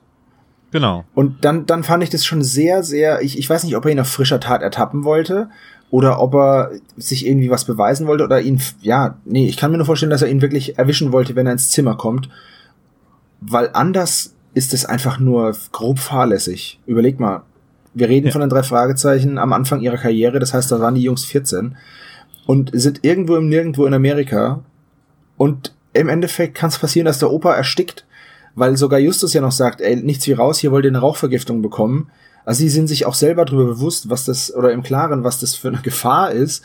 Und der Opa bleibt einfach knüppelhart in dem Zimmer sitzen. Also, Aber ähm, also wir bleiben noch mal eben kurz in dem Hotel. Tom, du hast noch notiert, irgendwie, dass ähm, der Hotelmanager, der ist dir aufgefallen, ne? Erzähl Ja, mal. der Hotel, also ich meine, das Hotel brennt, die Leute rufen schon Feuer, Feuer, rennen durcheinander, du hörst auch schon Sirenen und dann taucht auf einmal aus dem Nichts ein nicht näher beschriebener Hotelmanager auf und sagt, ich bin der Geschäftsführer, was passiert hier? äh, Feuer? Ich weiß nicht, schauen Sie da, äh, da brennt's. naja gut, vielleicht, wenn das, wenn es eine Hotelkette ist zum Beispiel so, oder eine Motelkette oder so, man weiß es ja nicht, wird ja auch nicht näher beschrieben, dann kann es schon sein, dass der Manager gerade nicht anwesend ist. Ja. Und, und dann geht's ein bisschen durcheinander, finde ich. Dann äh, das Feuer wird gelöscht, äh, die drei kehren wieder zurück auf ihr Zimmer. Da oder ist der Opa oben in seinem Zimmer? Da unterhalten die sich und dass sie das Zimmer durchsucht worden ist. Oder da stellen sie fest, dass das Zimmer Genau. durchsucht worden ist. Dann und, zwar, sagt und das ist und das ist eine ganz komische Sache, wenn ich gerade kurz einhaken darf. Sowohl das von den drei Fragezeichen als auch das von Ben Peck und das passt ja nicht zusammen. Er war ja die ganze Zeit da. Ja, irgendwann ist er ja auch rausgegangen. Ja, aber das ich das habe ich nicht ganz verstanden, Ja, weil das- er sagt ja dann, guck, Zeitraum er ist hat das halt passiert. ja, das muss dann ja, das muss ja dann super schnell gewesen sein und äh, dann muss es, dann muss es auch noch Ed Snabel oder sein Kompagnon geschafft haben, unerkannt zu fliehen, trotz dessen, dass der, dass der Ben Peck ja sich total auf den eingeschossen hat und äh, aufpasst wie ein Schießhund, weiß ich halt nicht. Das ist so eine Szene, wo ich mir gedacht habe, ach, hm, nicht so elegant gelöst jetzt. Dann hätten sie ihn doch einfach auch raus rauslaufen lassen können und nicht wie einen kompletten, ja, auf der einen Seite Teufelskerl, auf der anderen Seite Idioten da drin lassen können. Das, das habe ich nicht verstanden, die Szene. Weil hätten sie ihn rauslaufen lassen, hätte jeder gesagt, natürlich, es brennt, er rennt raus. Aber sie pochen ja darauf, dass er sogar drin bleibt. Deswegen check ich's nicht. Ja, insgesamt diese Hotelszene nicht so elegant, Nee, leider nicht. aber halt letztendlich so vom, vom erzählerischen Standpunkt her wieder ein gutes Werkzeug, um deutlich zu machen, wie wichtig das äh, Ed Snabel ist, was auch immer er sucht. Ne? Also Ja. dann wird ja auch noch überlegt, vielleicht war das ja Zufall.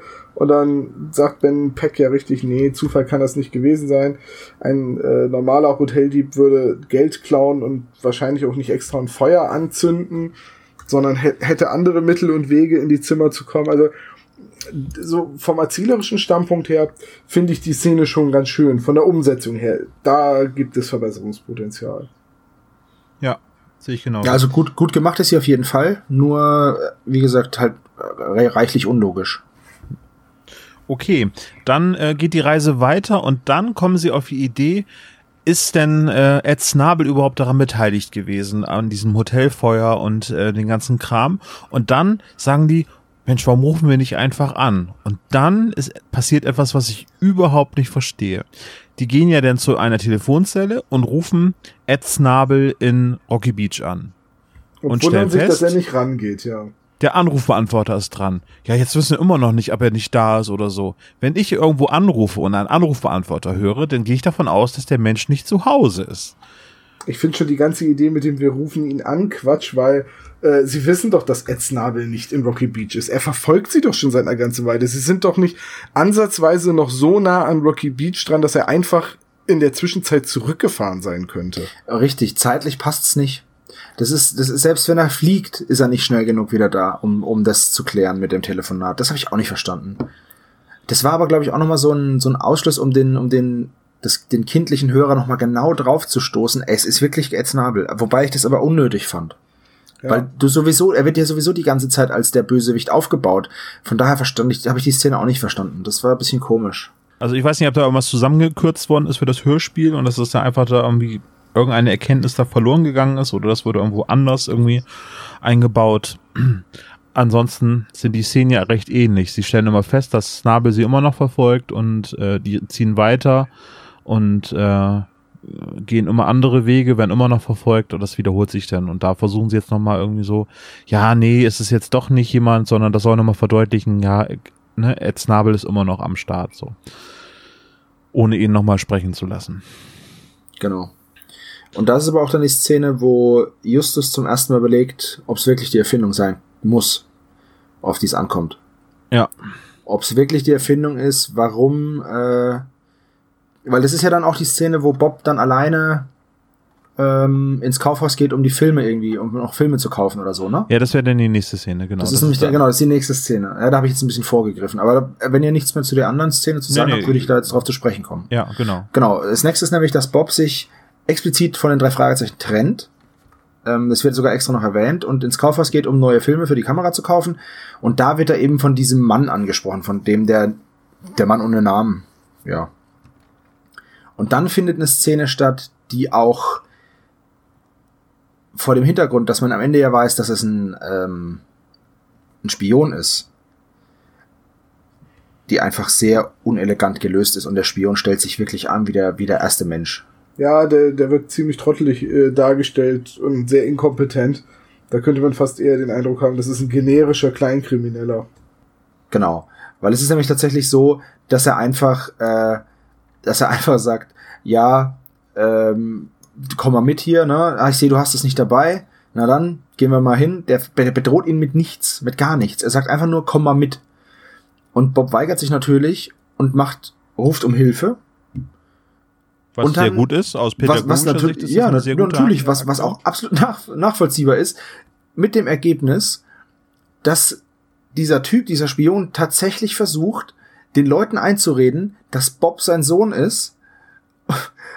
Und dann auch noch so, ja, du weißt ja nicht mehr, wie ich heiße. Und dann sagt er einfach, ach, Ralf, jetzt führ dich mal nicht so auf, wo ich mir denke, ey, das ist wohl, das, das, das war einfach, das ist einfach nur dumm. Das war einfach nur doof.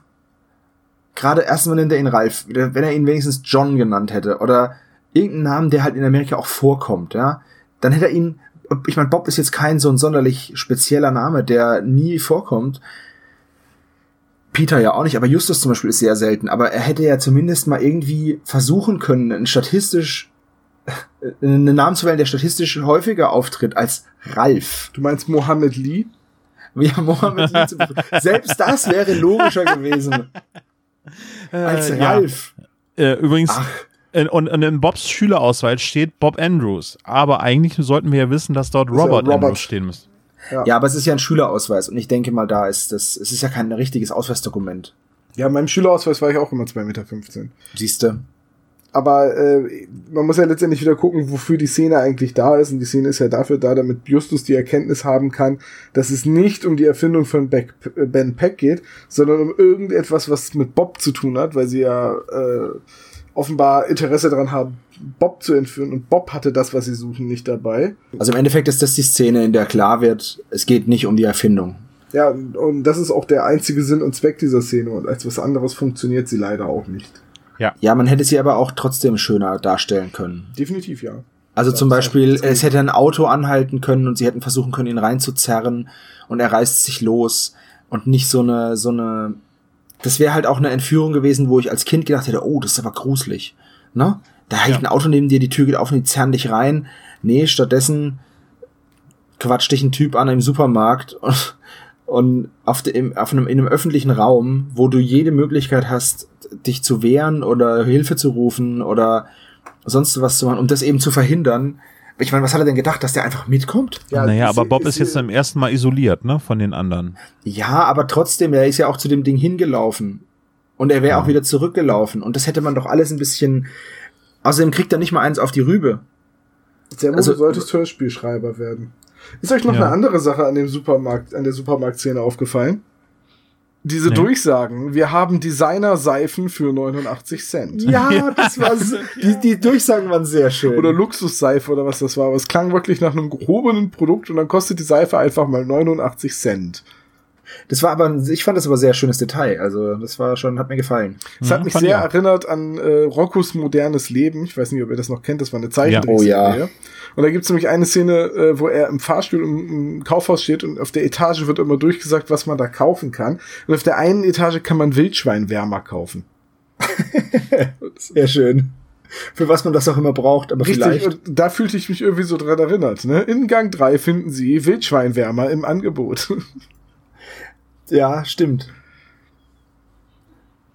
Google Ja, jetzt mal, also ob es da ist der Fall eigentlich gelöst, ne? Also die, die äh, finden heraus, okay, das hat jetzt etwas mit diesem Film zu tun.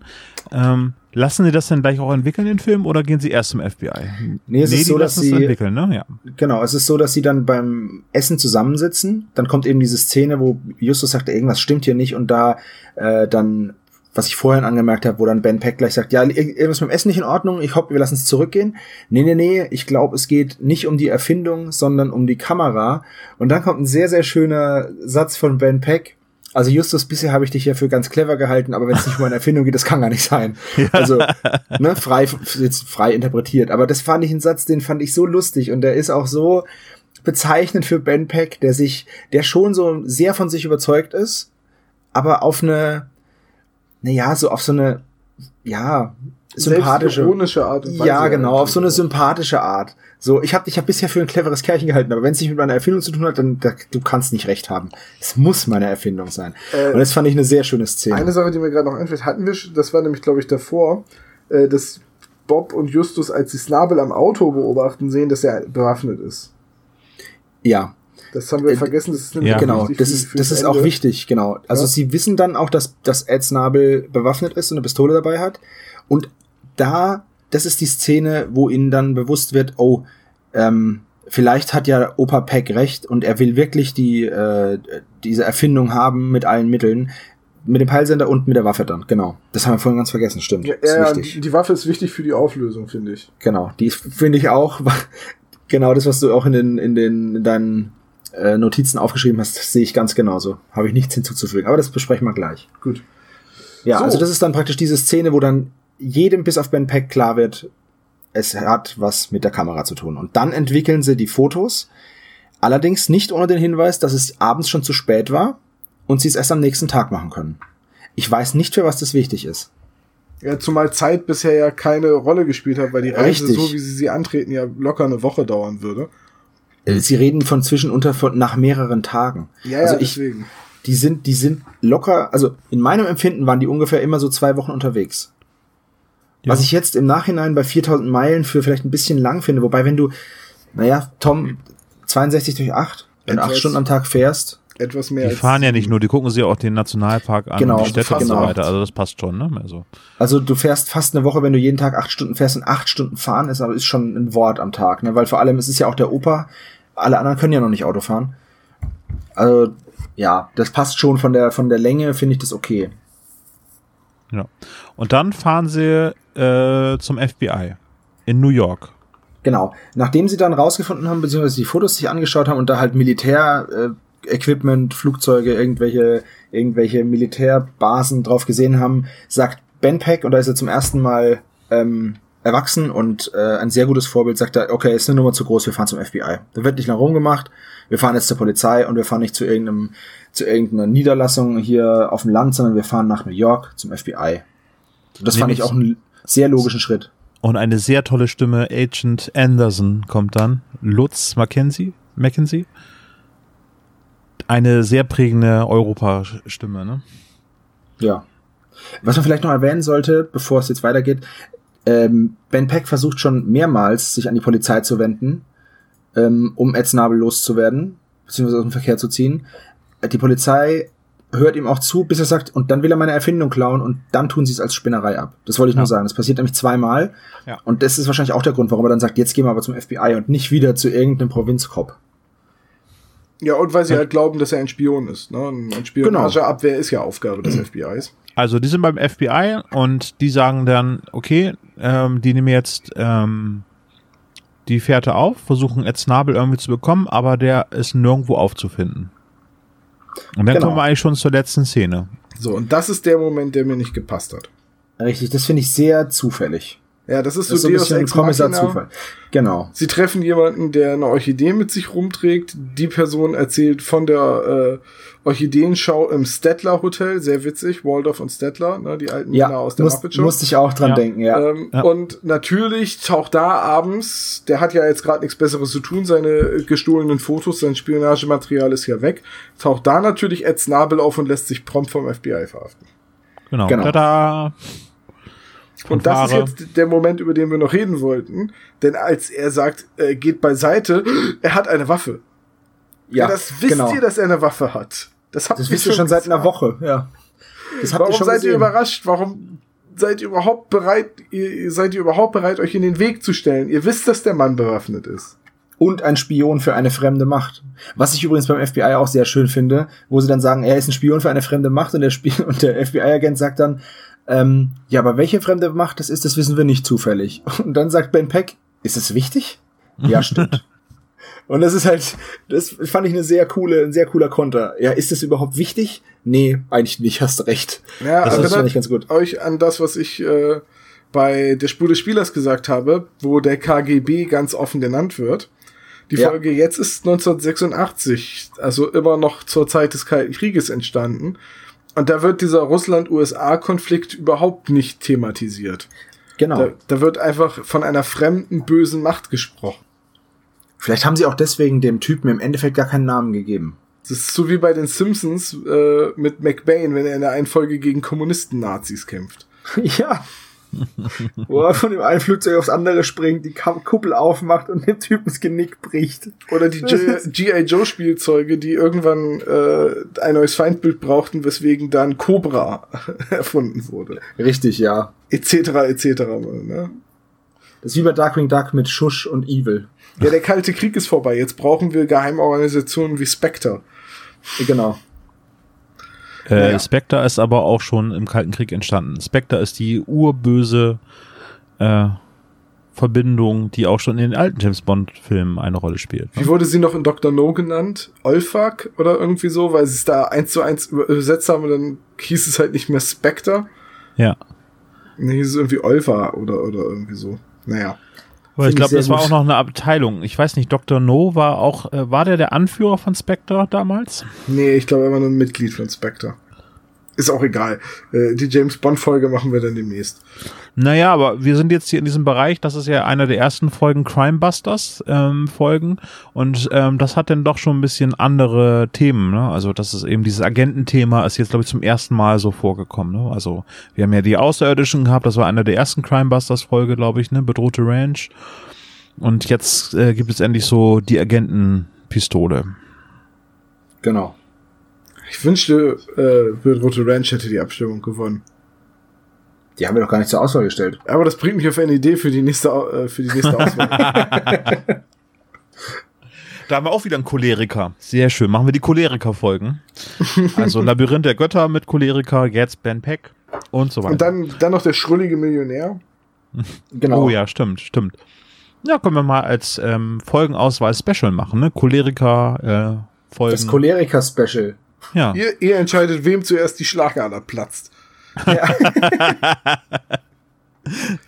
Okay. Ja, im äh, Endeffekt, im Endeffekt ist es tatsächlich so, dass das Ganze dann damit abschließt, dass Justus, Peter und Bob sich tatsächlich einem, Spiel, einem bewaffneten Spion in den Weg stellen und dann das FBI kommt und ihn verhaftet. Relativ unspektakuläre Szene. Zack, verhaftet, fertig. Ja, bei John Sinclair wären jetzt Schüsse gefallen. Richtig. Und zwar so laut, dass fast die Boxen auseinanderfallen. ja, Aber ist okay. Also er, er gibt sich auch relativ schnell, ne? Der FBI-Agent sagt dann, äh, hier, komm, Hände hoch, mach's nicht noch schlimmer. Ja, okay. Aber das wäre doch so, das wäre doch mal so was richtig atypisches für die drei Fragezeichen, wenn er dann auf einmal ruft, Leben kriegt ihr mich nie und dann schießt er sich einfach in den Kopf. Alter, das ist hallo. ja, das wäre, das wäre, das wäre drei Fragezeichen atypisch, weil es für Kinder ist. Keine Toten bei den drei Fragezeichen. Äh, habt ihr die Live-Show zu Phonophobia gesehen? Also Olaf, du Ja. ja, ne? Ja. Ich nicht. Hast du die auch in Bremen gesehen, Olaf? ja. Wow, das heißt, wir waren in derselben Stadthalle, als wir uns noch nicht kannten. ja. Wahnsinn. Wir haben so viel gemeinsam. Das ist Wahnsinn. ja ne? der Hammer. Ja. Und Nee, aber da kam diese Szene ja genau vor, da wurde ja jemand äh, von einer Steinkugel überrollt, bis dann Jens Wawreschek gesagt hat, Moment, Moment, Moment, ist da gerade jemand bei den drei Fragezeichen gestorben? Das geht so nicht. Und dann haben sie ja auf der Bühne live zurückgespult und die Ja. Handlung geändert. Das finde ich sehr schön. Dazu muss man sagen, bei TKKG zum Beispiel sterben ständig Leute. Ist tatsächlich so. Bei John Sinclair auch. Ja, aber TKKG ist ja fürs selbe Zielpublikum gemacht worden. Und bei Per Anhalter durch die Galaxis sterben auch Menschen.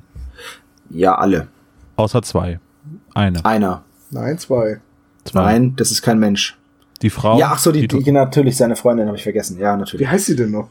Oh Mann, Freundin vom ey. Charakter. Wir haben immer wieder solche Lücken da drin, ne? Das kann nicht wahr sein. Ich habe das alles gehört. Ich muss es doch nicht, ich muss doch nicht jeden, jeden Sidekick. Das kommt aber auch nur. Warte, warte, warte, Trisha. Ja, Trish, danke. Trish, Trish heißt sie auf jeden Fall, aber ich weiß den Nachnamen nicht mehr. ich wollte irgendwas sagen mit P oder mit T, aber ist es Patricia oder nur Trisha? Genau, ja. Wir, wir dürfen nicht immer auf Dinge abschweifen, die wir nicht kennen. Ja, dann darf ich aber über nichts mehr reden. So, auf jeden Fall. Ich habe den Anhalter gelesen, also bitte, ich kenne das schon. Ich habe mir die, ich habe mir das Hörbuch angehört, gelesen von Christian Ulmen. Oh, sehr gut. Kenne ich Das nicht. war wirklich gut.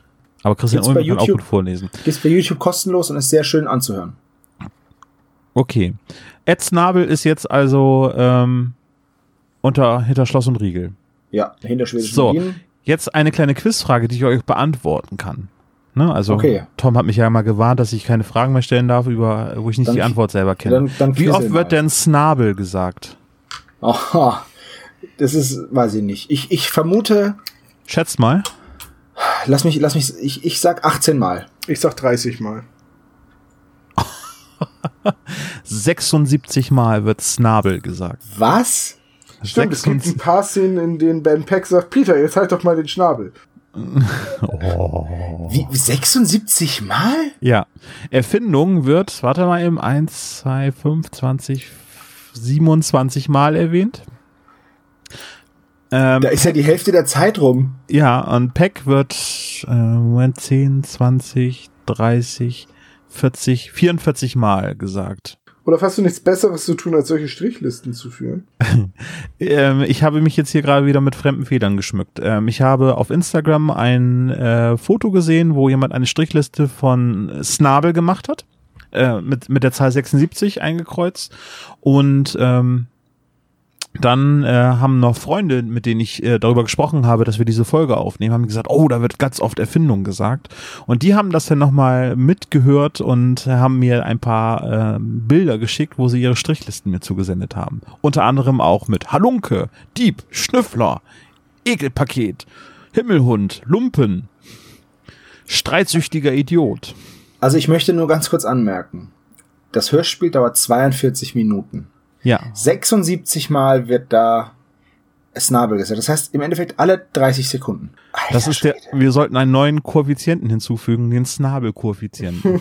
Der ist bei dieser Folge dann 76 und bei jeder anderen höchstens zwei. Blackie, halt den Schnabel. Genau, wir machen jetzt erst das Fazit und dann den Klischee-Koeffizienten oder umgekehrt. Eigentlich ist es egal. Einiges ist egal. dann würde ich sagen, wir haben. anmerken. Ja. Trisha Macmillan, genannt Trillion. Trillion, genau. Trillion. Ah, ja, stimmt, ja. ja. Okay. Ja, dann, Olaf, was ist denn dein Fazit zu der Folge? Mein Fazit zu der Folge, ich mag sie sehr gerne. Es liegt aber auch an äh, Wolfgang Völz, der eine unheimlich tolle Stimme hat und ich den Opa eigentlich total gern mag.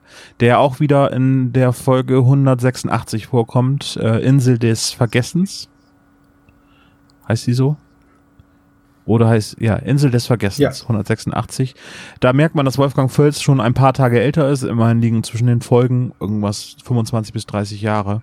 Naja, die Ähm. Folge ist von 1986 und die andere ist von heute. Ja, also Da 30 liegen, genau, Jahre. da liegen 31 Jahre dazwischen. 31 Jahre dazwischen. Genau, ich habe ein Interview äh, gesehen mit Wolfgang Völz, das er im letzten Jahr geführt hat, wo er so ein bisschen von zu Hause gefilmt worden ist, dass mit, der, mit, mit seiner Frau sich zurückgezogen hat und dass er nicht mehr ganz so viele Sprechsachen mach, äh, macht und äh, das wohl eine ganz besondere Ehre ist, dass er dann mal für Europa jetzt äh, den äh, Pack eingesprochen hat. Hat er auch eigentlich die Rolle des Captain Blaubeer mittlerweile abgegeben? Ja, Also- Captain Blaubeer wird auch gar nicht mehr produziert. Das wird ja eingestellt. Das wurde ja ersetzt durch Sean das Schaf in der ähm, Sendung mit der Maus. Ich habe Sendung mit der Maus lange, lange nicht mehr gesehen. Solltest du das. Schaf ist aber richtig lustig. Ist Also schon ich das Schaf gut. dasselbe wie Sven Baumwollen? Schauen, das Schaf ist gemacht wie Wallace und Gromit. Ich weiß. Aber Okay. jetzt muss äh, Olaf in den Shownotes Sven Baumwollen verlinken. Okay. Sehr schön. Mach Nur ich. darum ging's mir. Sehr gut. Der Shownote Olaf notiert sich. Bitte Notiz machen. Ich kann dir noch mal Willy Werkel sagen. Erwähnt doch nochmal Patrick F. Patrick. Ja, oh, Patrick F. Patrick ist auch sehr schön und Professor Mobilux. genau. Aber jetzt haben wir dann alle deine Vokabeln nochmal durchgegangen. Am Ende kenne Mehr ich. kannst du ja nicht. Richtig. Nee, warte mal, Jan Tenner haben wir auch noch nicht drüber gesprochen, glaube Doch, doch, vorhin über Mime oder Ah, Becher. verdammt, hab ich selber erwähnt, ja. Es, vergeht, es vergeht keine Folge, in der ich nicht Antenna erwähne. Schöne Grüße ans Institut Futura. Genau. Ja, okay. Also ja, ich fand die Folge eigentlich okay. Also super solide Geschichte, ähm, sehr sympathische Sprecher, bis auf den äh, Hoteldirektor, der mir auch so ein bisschen aufgefallen ist. Ich finde den ähm, den Partner von Ed Snabel auch gar nicht so schlecht gesprochen. Also äh, Tom ist da glaube ich ein bisschen härter ins Gericht gegangen mit dieser Stimme.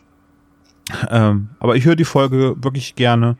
Ähm, kann ich auch jetzt noch wieder hören. Ich habe sie auch nicht so häufig gehört wie zum Beispiel die flüsternde Mumie. Flüsternde Mumie ist auch sehr verwirrend. Sebastian, was hast du denn? Also mir hat die Folge sehr gut gefallen, weil ich diesen Roadtrip schön fand. Und ähm, wie gesagt, ich, ich auch die Stimme von Wolfgang Völz total klasse finde. Auch Ed Snabel, die Stimme ist toll. Bartlett, also der, der Sidekick von, von Ed Snabel, finde ich, der ist halt sehr farblos. Ja. Über den kann man meiner Meinung nach einfach weggehen, weil er halt einfach nur so ein, der wird auch nicht charakterisiert, das ist halt einfach ein Schatten. Das ist im Endeffekt vielleicht der unsichtbare Gegner, weil, ja, würde eher passen als Ed Snabel. Weil der ist ja zu jeder Zeit sichtbar, in der ersten Szene schon. No. Ähm, alles in allem hat mir das, hat mir die Folge oder gefällt mir die Folge immer noch sehr gut. Ich werde es jetzt aber auch erstmal nicht mehr hören, weil ich es jetzt sechs, sieben Mal gehört habe für die Vorbereitung. Ähm, aber diese Roadtrip-Folge habe ich immer gemocht. Das Cover fand ich immer toll. Mir hat sie gefallen. Obwohl das überhaupt nichts mit der Folge zu tun hat. Aber ja, ich weiß, schon. aber ich fand es dieser, dieser Badass-Biker mit dieser äh, Lederjacke voller Nieten und auf diesem Motocross-Motorrad und mit dieser Gesichtsmaske, der sah schon immer total cool aus. Es war ein richtig cooles Cover. Ja. Ja, das stimmt. Tom? Du Mir bleibt nicht so viel zu ergänzen. Ähm, ich mag die Folge sehr gerne. Es war als Kind eine meiner Lieblingsfolgen. Ich habe die früher immer gerne gehört. Ähm, sie funktioniert auch jetzt mit ein paar Abstrichen immer noch sehr gut und ist auch immer noch eine schöne Folge. Und es ist halt durch diesen Roadtrip was sehr atypisch ist für die drei Fragezeichen und das spiegelt sich letztendlich ja auch im Klischee-Koeffizienten wieder. Das genau. ist eine gute Überleitung. Ich Tom. Weiß, ich kann das so gut. Boah. Ich fände ich fänd's gut, wenn wir es einmal schaffen, eine gute Überleitung nicht dadurch kaputt zu machen, zu sagen, das war aber eine gute Überleitung. Ich kann das jetzt einfach rausschneiden und Olaf fängt jetzt einfach mit dem, leitet jetzt nochmal zum Klischee-Koeffizient genau. über. Und alles, was ihr jetzt gesagt habt, genauso wie die Unterhaltung über die Antenne und so, schneide ich halt einfach wieder. Nicht die Antenne-Unterhaltung rausschneiden. okay, dann fangen wir mal an. Also auf unserer Liste des Klischee-Koeffizienten müssen wir ganz schön weit nach unten scrollen, weil nämlich die erste auffällige äh, Punkt ist, dass naja, und das ist auch nur so halb, dass Bob flirtet. Dafür haben wir 20 Punkte vergeben. Eigentlich flirtet er nicht direkt, sondern er erwähnt nur, dass es eine sehr hübsche Blumenverkäuferin gibt.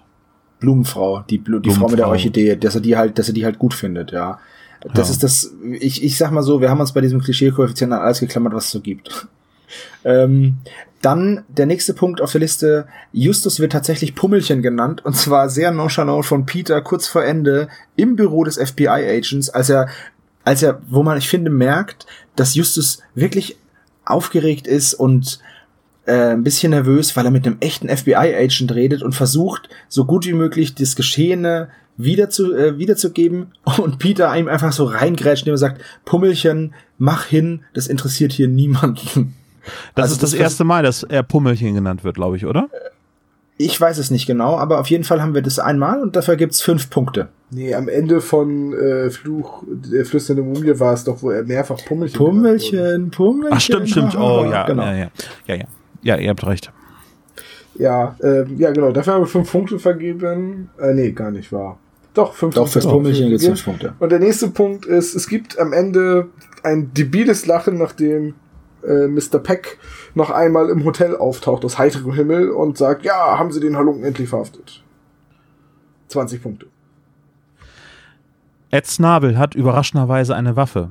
20 Punkte. Aber sie überwältigen ihn trotzdem. Das Überwältigen haben wir jetzt ein bisschen breiter gefasst, weil sie dafür sorgen, dass er nicht schafft zu fliehen.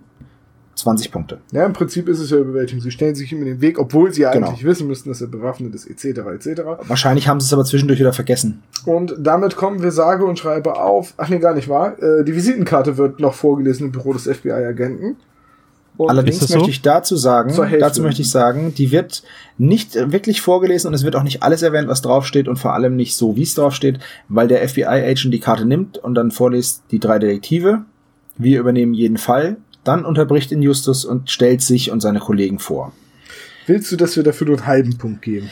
Ja, nee, also äh, da können ja, da können ja auch mal die Zuhörer sagen, was sie davon halten. Ich finde halt, ähm, bei uns heißt es, die Visitenkarte wird vorgelesen.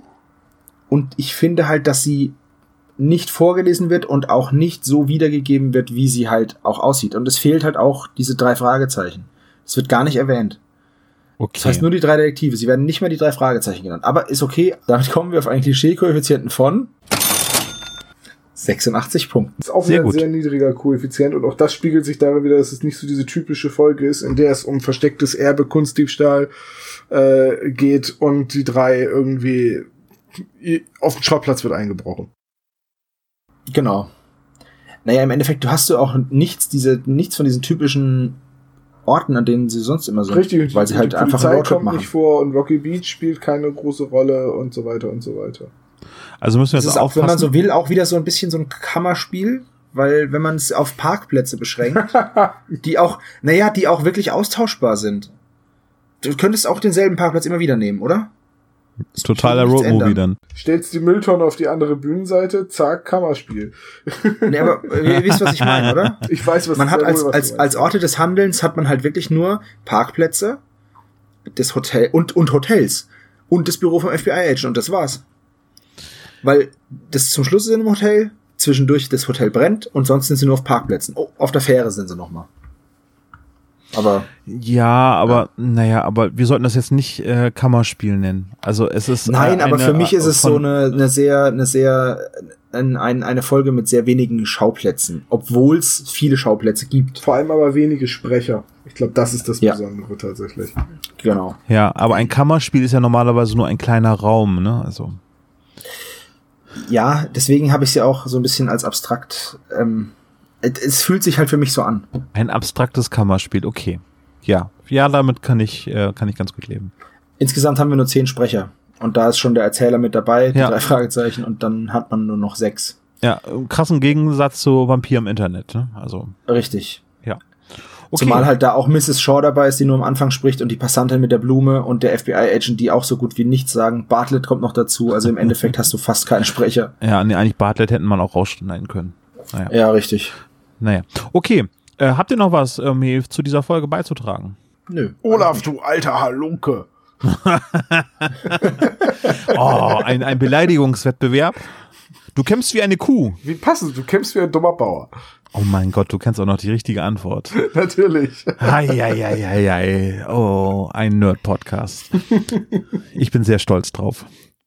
Gut, wenn wir nichts mehr haben, dann würde ich sagen, freuen wir uns ähm, auf die Ergebnisse unseres aktuellen Votings. Das Voting läuft, wenn ihr diese Folge hört, wahrscheinlich nicht mehr. Zur Auswahl standen der grüne Geist, Geheimakte UFO und äh, Schrecken aus dem Moor. Es sieht ganz gut aus für den grünen Geist bisher, ohne zu viel vorwegzunehmen, aber eigentlich könnt ihr diese Antwort schon nachlesen. Dementsprechend hören wir uns alle wieder äh, zur kleinen Zwischenfolge, Folge 7.5, nach dieser Folge 7 natürlich, die wir dann aufnehmen werden. Und ansonsten würde ich sagen, wünsche ich euch erstmal vielen Dank äh, fürs Zuhören. Wir freuen uns weiterhin über Kommentare, über Twitter, Facebook, Instagram, auf YouTube könnt ihr auch Kommentare schreiben. Überall, wo ihr uns was sagen wollt, schreibt es uns. Wir freuen uns tierisch darüber. Und äh, auch wenn wir nicht immer sofort antworten, wir lesen das alles und schließen es in unser Herz. Und Bargeld spenden könnt ihr einfach unter der Tür durchschieben. Nicht zu vergessen auf unserer Homepage, ne? Die sollten wir vielleicht auch erwähnen. Unsere Homepage, ach, wir haben eine Homepage. Wie heißt Ja, sie denn, ja, Sebastian? ja. Kannst du mir das nochmal sagen? Du hast das immer eingesprochen. Spezialgelagert.de. Ah, ich höre das mir nicht an. Das ist immer nur, ich höre immer nur die Musik, die jetzt gleich kommt und dann danach, das höre ich schon gar nicht mehr. Schläfst du immer schon, ne? Ähm, Tom, ich würde dich bitten, nochmal einen Karlau von Phipps Asmussen zum Besten zu geben. Dann haben wir einen super Abschluss zum Lachen. Ja. Letztens auf der Baustelle fällt ein Arbeiter vom Gerüst, ruft der andere von oben, hast du was gebrochen? Nur ein bisschen Kartoffelsalat. Oh, oh, oh, warte, warte, warte, warte, warte, das kann ich erzählen. Äh, die- Diese Witze haben sich Jürgen Klopp und äh, Caroline Kebekus äh, gerade erzählt. Und genau diesen Witz hat Jürgen Klopp erzählt in der Warsteiner Werbung. Das gibt's gerade auf YouTube. Unfassbar. Ernsthaft? Ernsthaft. Oh Gott. Me- me- Meine Frau ist wie eine Erkältung. Keiner mag sie und keiner will sie haben. okay, macht's gut, das reicht. Danke. Ciao. Tschüss. Ich soll ihr Klavier abholen. Sie haben aber nur einen Arm. Wieso haben sie zwei Klaviere?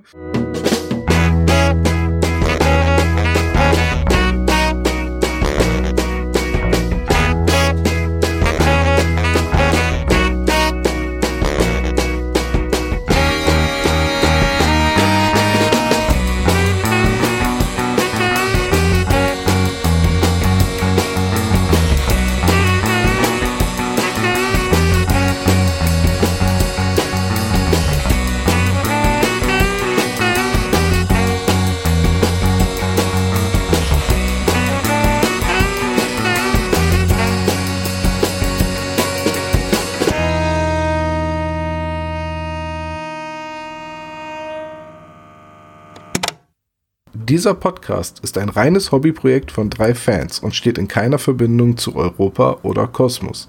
Jegliche Namensrechte bleiben gewahrt. Wir bedanken uns bei der Band Tech Fu, dass wir ihren Song nicht kleinlich als unser Intro verwenden dürfen. Ihr findet Tech Fu unter www.techfu.de oder bei Soundcloud. Außerdem danken wir unserer Station Voice Heinz Kreienbaum. Ihr findet den spezialgelagerten Sonderpodcast unter spezialgelagert.de oder ihr folgt uns auf Facebook, Instagram oder Twitter, jeweils unter spezialgelagert.